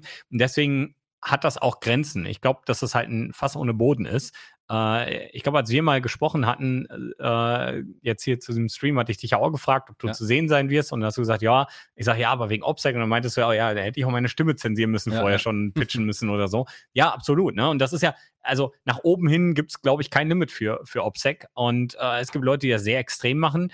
Und diesen Aufwand äh, möchte ich, also ich, ich versuche immer so, so ein so ein Pareto-Prinzip einzuhalten, äh, Kosten-Nutzen äh, von, hey, wie viel Aufwand willst du da reinstecken? Ja, wenn ich jetzt äh, 20% Aufwand habe, um 80% Privacy zu schaffen, ist das halt besser, wie wenn ich danach nochmal 80% Aufwand habe, um die restlichen 20% rauszuholen. Und dementsprechend, ja, ich achte schon drauf, aber ich übertreibe es jetzt auch nicht komplett, dass ich nur in, keine Ahnung, Sturmhaube und Brille einkaufen gehe oder so, ja.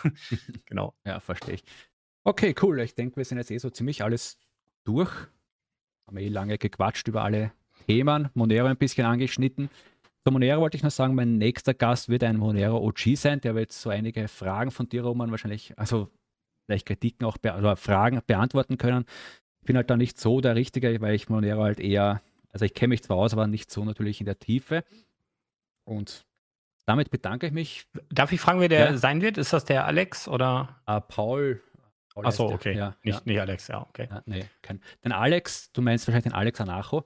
Ja, genau. Genau, den möchte ich auch mal holen. Habe ich noch nicht gefragt, aber der, den möchte ich mir holen. Und noch einen Bitcoiner, einen coolen, den auch alle kennen, der wird auch kommen. Auch zum Thema Privacy. Ja, vielen, vielen Dank, dass du da warst, dass du deine Zeit hier mit mir geteilt hast, um, um ein bisschen zu sprechen über Bitcoin, Privacy, Sorgen und schöne Aussicht natürlich bei Bitcoin. ja, ähm, ich fand es sehr angenehm. Du musst mir mal erklären, warum du auf Twitter so ein Giftzwerg bist und in Wirklichkeit so ein lieber Kerl. Schau, warum man das nicht vereinen kann. Giftzwerg bin ich, naja, Also Zwerg in dem Sinne, äh, Ich weiß schon, wie du Twitter so ein Rabbit, so ein- Rabbit so und dann äh, immer extrem, äh, äh, also dein, dein Orange Mike hat ja so ein, ähm, so ein, so ein Rabbit, glaube ich, ne? Also so genau, ein- den Hasen, ja. ja Den Hasen. Ja, und dann halt, äh, wenn, wenn du dann so toxisch wirst, oder ich glaube, mit dem Egge hatten wir letztens die Situation, die ihr ja geklärt habt. Aber dann frage ich mich halt, wenn, wenn in Wirklichkeit da so ein, netter Kerl hinter der Kamera sitzt, ähm, wa warum wird man so? Ich meine, ich kenne das ja auch, ne? man wird ja schnell mal toxisch. Aber ja, manchmal denke ich, eigentlich ist das so gar nicht notwendig, weil theoretisch will ja hier keiner religiös ein Projekt hinterherrennen, sondern wir haben ja alle ja. Argumente für Ja. unseren Standpunkt und die kann man ja auch ausdiskutieren. Ja. Ja, das stimmt. Naja, das Problem ist halt bei mir, also nicht bei mir, es ist kein Problem, aber ich denke, weil du Ege angesprochen hast, ist für alle, die Ege nicht kennen, Ege ist ein sehr, sehr cooler Bitcoiner, der auch sehr, sehr viel äh, Education bietet. Der treibt sich auch in alle möglichen Telegram-Gruppen herum. Und das Problem, ich habe das eh vorher in dem Video hier erklärt, das Beispiel mit Bank, also wenn wir mit vier zahlen, ist es anonymer. Für mich, es ist so einfach, als wenn wir mit Bitcoin derzeit zahlen, wenn wir auf nichts achten, standardmäßig Bitcoin nutzen. Aber, aber nur mit Bargeld, oder? Also, ähm, ah, ach Ja, so, du meinst anonymer, anonymer, ja, äh, Ja, ja. weil, weil äh, Der Außenstehende zwar das das nicht- System das sieht, aber der Außenstehende Genau, nicht. genau. Ja. Und ich denke, da sind Egge und ich ein bisschen, äh, haben aneinander vorbeigeredet und dann ist es halt eskaliert, so war das, ja. Ja. Und Besser aneinander vorbeireden, wie komplett äh, das Thema grundsätzlich unterschiedlich genau. verstehen. Ja. Und das hat ihn geärgert und mich geärgert und ja, ist halt so, so geworden, wie es ist. Und so, ja, ich, ich spritze schon gern Gift herum, aber ich muss das sagen, ich mache das eigentlich, weil mir das teilweise schon ärgert, wie manche Leute äh, nicht kritikfähig sind bei Bitcoin, weißt du, ich meine, äh, ich bin Bitcoin vom, also Bitcoiner bin ich, ich arbeite eben bei Projekten mit, bei Ronin Dojo zum Beispiel, die sehr auf die Privacy fokussiert sind. Und dann lese ich so Leute, ja, vollkommen egal, wie Bitcoin sich entwickelt, die Masse und Privacy, wir brauchen keine Privacy und das finde ich nicht gut. Und da muss man ein bisschen dagegen wirken, weil ich denke, äh, du hast eine Ansicht mit, dass der Preis oder die Masse das irgendwann mal regeln wird, dass vielleicht Fiat untergeht. Aber ich denke eher, dass da bei Bitcoins viel Education falsch läuft, denn Bitcoin ist nicht so anonym, wie es viele glauben. Das ist das Problem. Also viele kommen in den Markt und denken, ich merke es auch in meiner Gruppe, da kommen Leute rein, äh, Bitcoin anonym, wie kann ich jetzt quasi an der Steuer vorbeigehen? Das ist Quatsch. Also dazu brauchen wir keine Privacy. Und da, und da bist du mit Bitcoin sowieso komplett falsch, weil es eigentlich äh, transparent ist, das ganze Netzwerk. Und da finde ich, muss mehr Education her. Und es ist auch komplett falsch, eben im Internet oder auf Twitter vor allem herumzulaufen und sagen, Privacy, wer braucht das? Ich habe nichts zu verbergen. Und da ärgere ich mich drüber. Und wenn ich das öfter lese, ärgere ich mich mehr natürlich und dann muss ich halt, aber ich werde mich natürlich, äh, ja, Aber ich bin da komplett bei dir und Ja. ich sehe das auch so und ich glaube auch, dass Bitcoin ähm, viel mehr Privacy braucht. Ähm, auch Lightning noch, ja. Also ich glaube, die, die Richtung ist richtig, aber wir sind auch noch nicht am Ziel. Und ich glaube auch nicht, dass man es jemals erreicht. Das ist immer ein Prozess. Nee. Äh, es ist Katz und Maus spielen. Wenn eine Lösung gefunden wird, wird es dafür wieder einen Angriff geben. Ja, das, das geht immer so weiter. Aber ähm, ich sehe das halt auch. Die Toxizität, die muss sich eigentlich nicht gegen, gegen, äh, gegen die Leute richten, die Privatsphäre fordern, sondern eigentlich gegen die, die das Gegenteil fordern. Ja? ja, ja. Me meiner Meinung nach. Ja, ja, ja, klar, ja. ja, ja. Ich absolut. denke, wir, arbeit, wir arbeiten ja alle am gleichen Ziel. Es ist ja Richtig, so, wie es ist. Also sowohl äh, wir als Bitcoin als auch die Monero-Leute, das muss man schon sagen. Das sind halt. Und es sind auch die einzigen zwei Projekte, die ich sehe, die eine Zukunft haben können. Der Rest ist zentral irgendwie oder man muss sich mal überlegen, wenn es diese Projekte, wenn die, die Unternehmensführung dann nicht mehr existiert, läuft das Projekt weiter. Nö. Bei Bitcoin, das wird weiterlaufen, weil jeder kann eine Not betreiben und das Ding läuft, sozusagen. Ja. Und das ist bei Monero genauso. Und darum das sind das die Projekte, wo ich sehe, beide werden bleiben. Ich denke auch, dass beide koexistieren werden. auf eine gewisse Weise. Bei Monero ist halt die Frage, wenn es mehr, mehr, mehr und mehr Leute nutzen, haben wir jetzt nicht angesprochen im Video, äh, mit der Blockgröße gibt es auch immer wieder Transaktionsgröße, sagen wir es so. Die ist ja doch im Vergleich größer als die zu Bitcoin. Also da, da haben wir manche ja, durch diese ganzen Rings. Ich glaube, da wird man, da wird man auch äh, zu einer Node-Zentralisierung kommen irgendwann ähm, durch die Blockchain-Größe, die dann anfällt. Wobei Monero vielleicht, weil es eh äh, Ring CT hat, auch in der Lage wäre, ähm, äh, die Blockchain zu prunen, äh, weil es dann auch egal ist. Ne? Also wenn, wenn ein Inflationsbug da jetzt in diesen Funktionen ist. Also von daher, äh, also ich glaube tatsächlich nicht, dass Monero dauerhaft bestehen kann, weil die ökonomischen Anreize fehlen. Aber das wird die Zukunft zeigen. Also das weiß ich natürlich auch nicht. Das ist ja auch nur meine Schlussfolgerung. Ja. Aber ja. ja. Also Bitcoin ist auf jeden Fall hier, um zu bleiben. Das, das, das ist so. Das ist äh, gut, dass wir uns da schon mal einig sind. Nein, wir sind uns bei sehr viel einig und ich finde auch ja. sehr, sehr cool, dass du auch äh, sehr oder doch auch kritisch bist bei manchen Punkten. Es ist ja nicht so, dass du jetzt sagst, Lightning ist jetzt die ultimative Lösung. Wissen wir beide natürlich nicht. Das kann ja auch, ich habe Fedimin zum Beispiel ist ein cooles Projekt. Gibt ja sehr viele andere Projekte, die auch Layer 2 Lesungen sind. Man wird im Endeffekt sehen, was es werden wird. Und ja, finde ich sehr cool.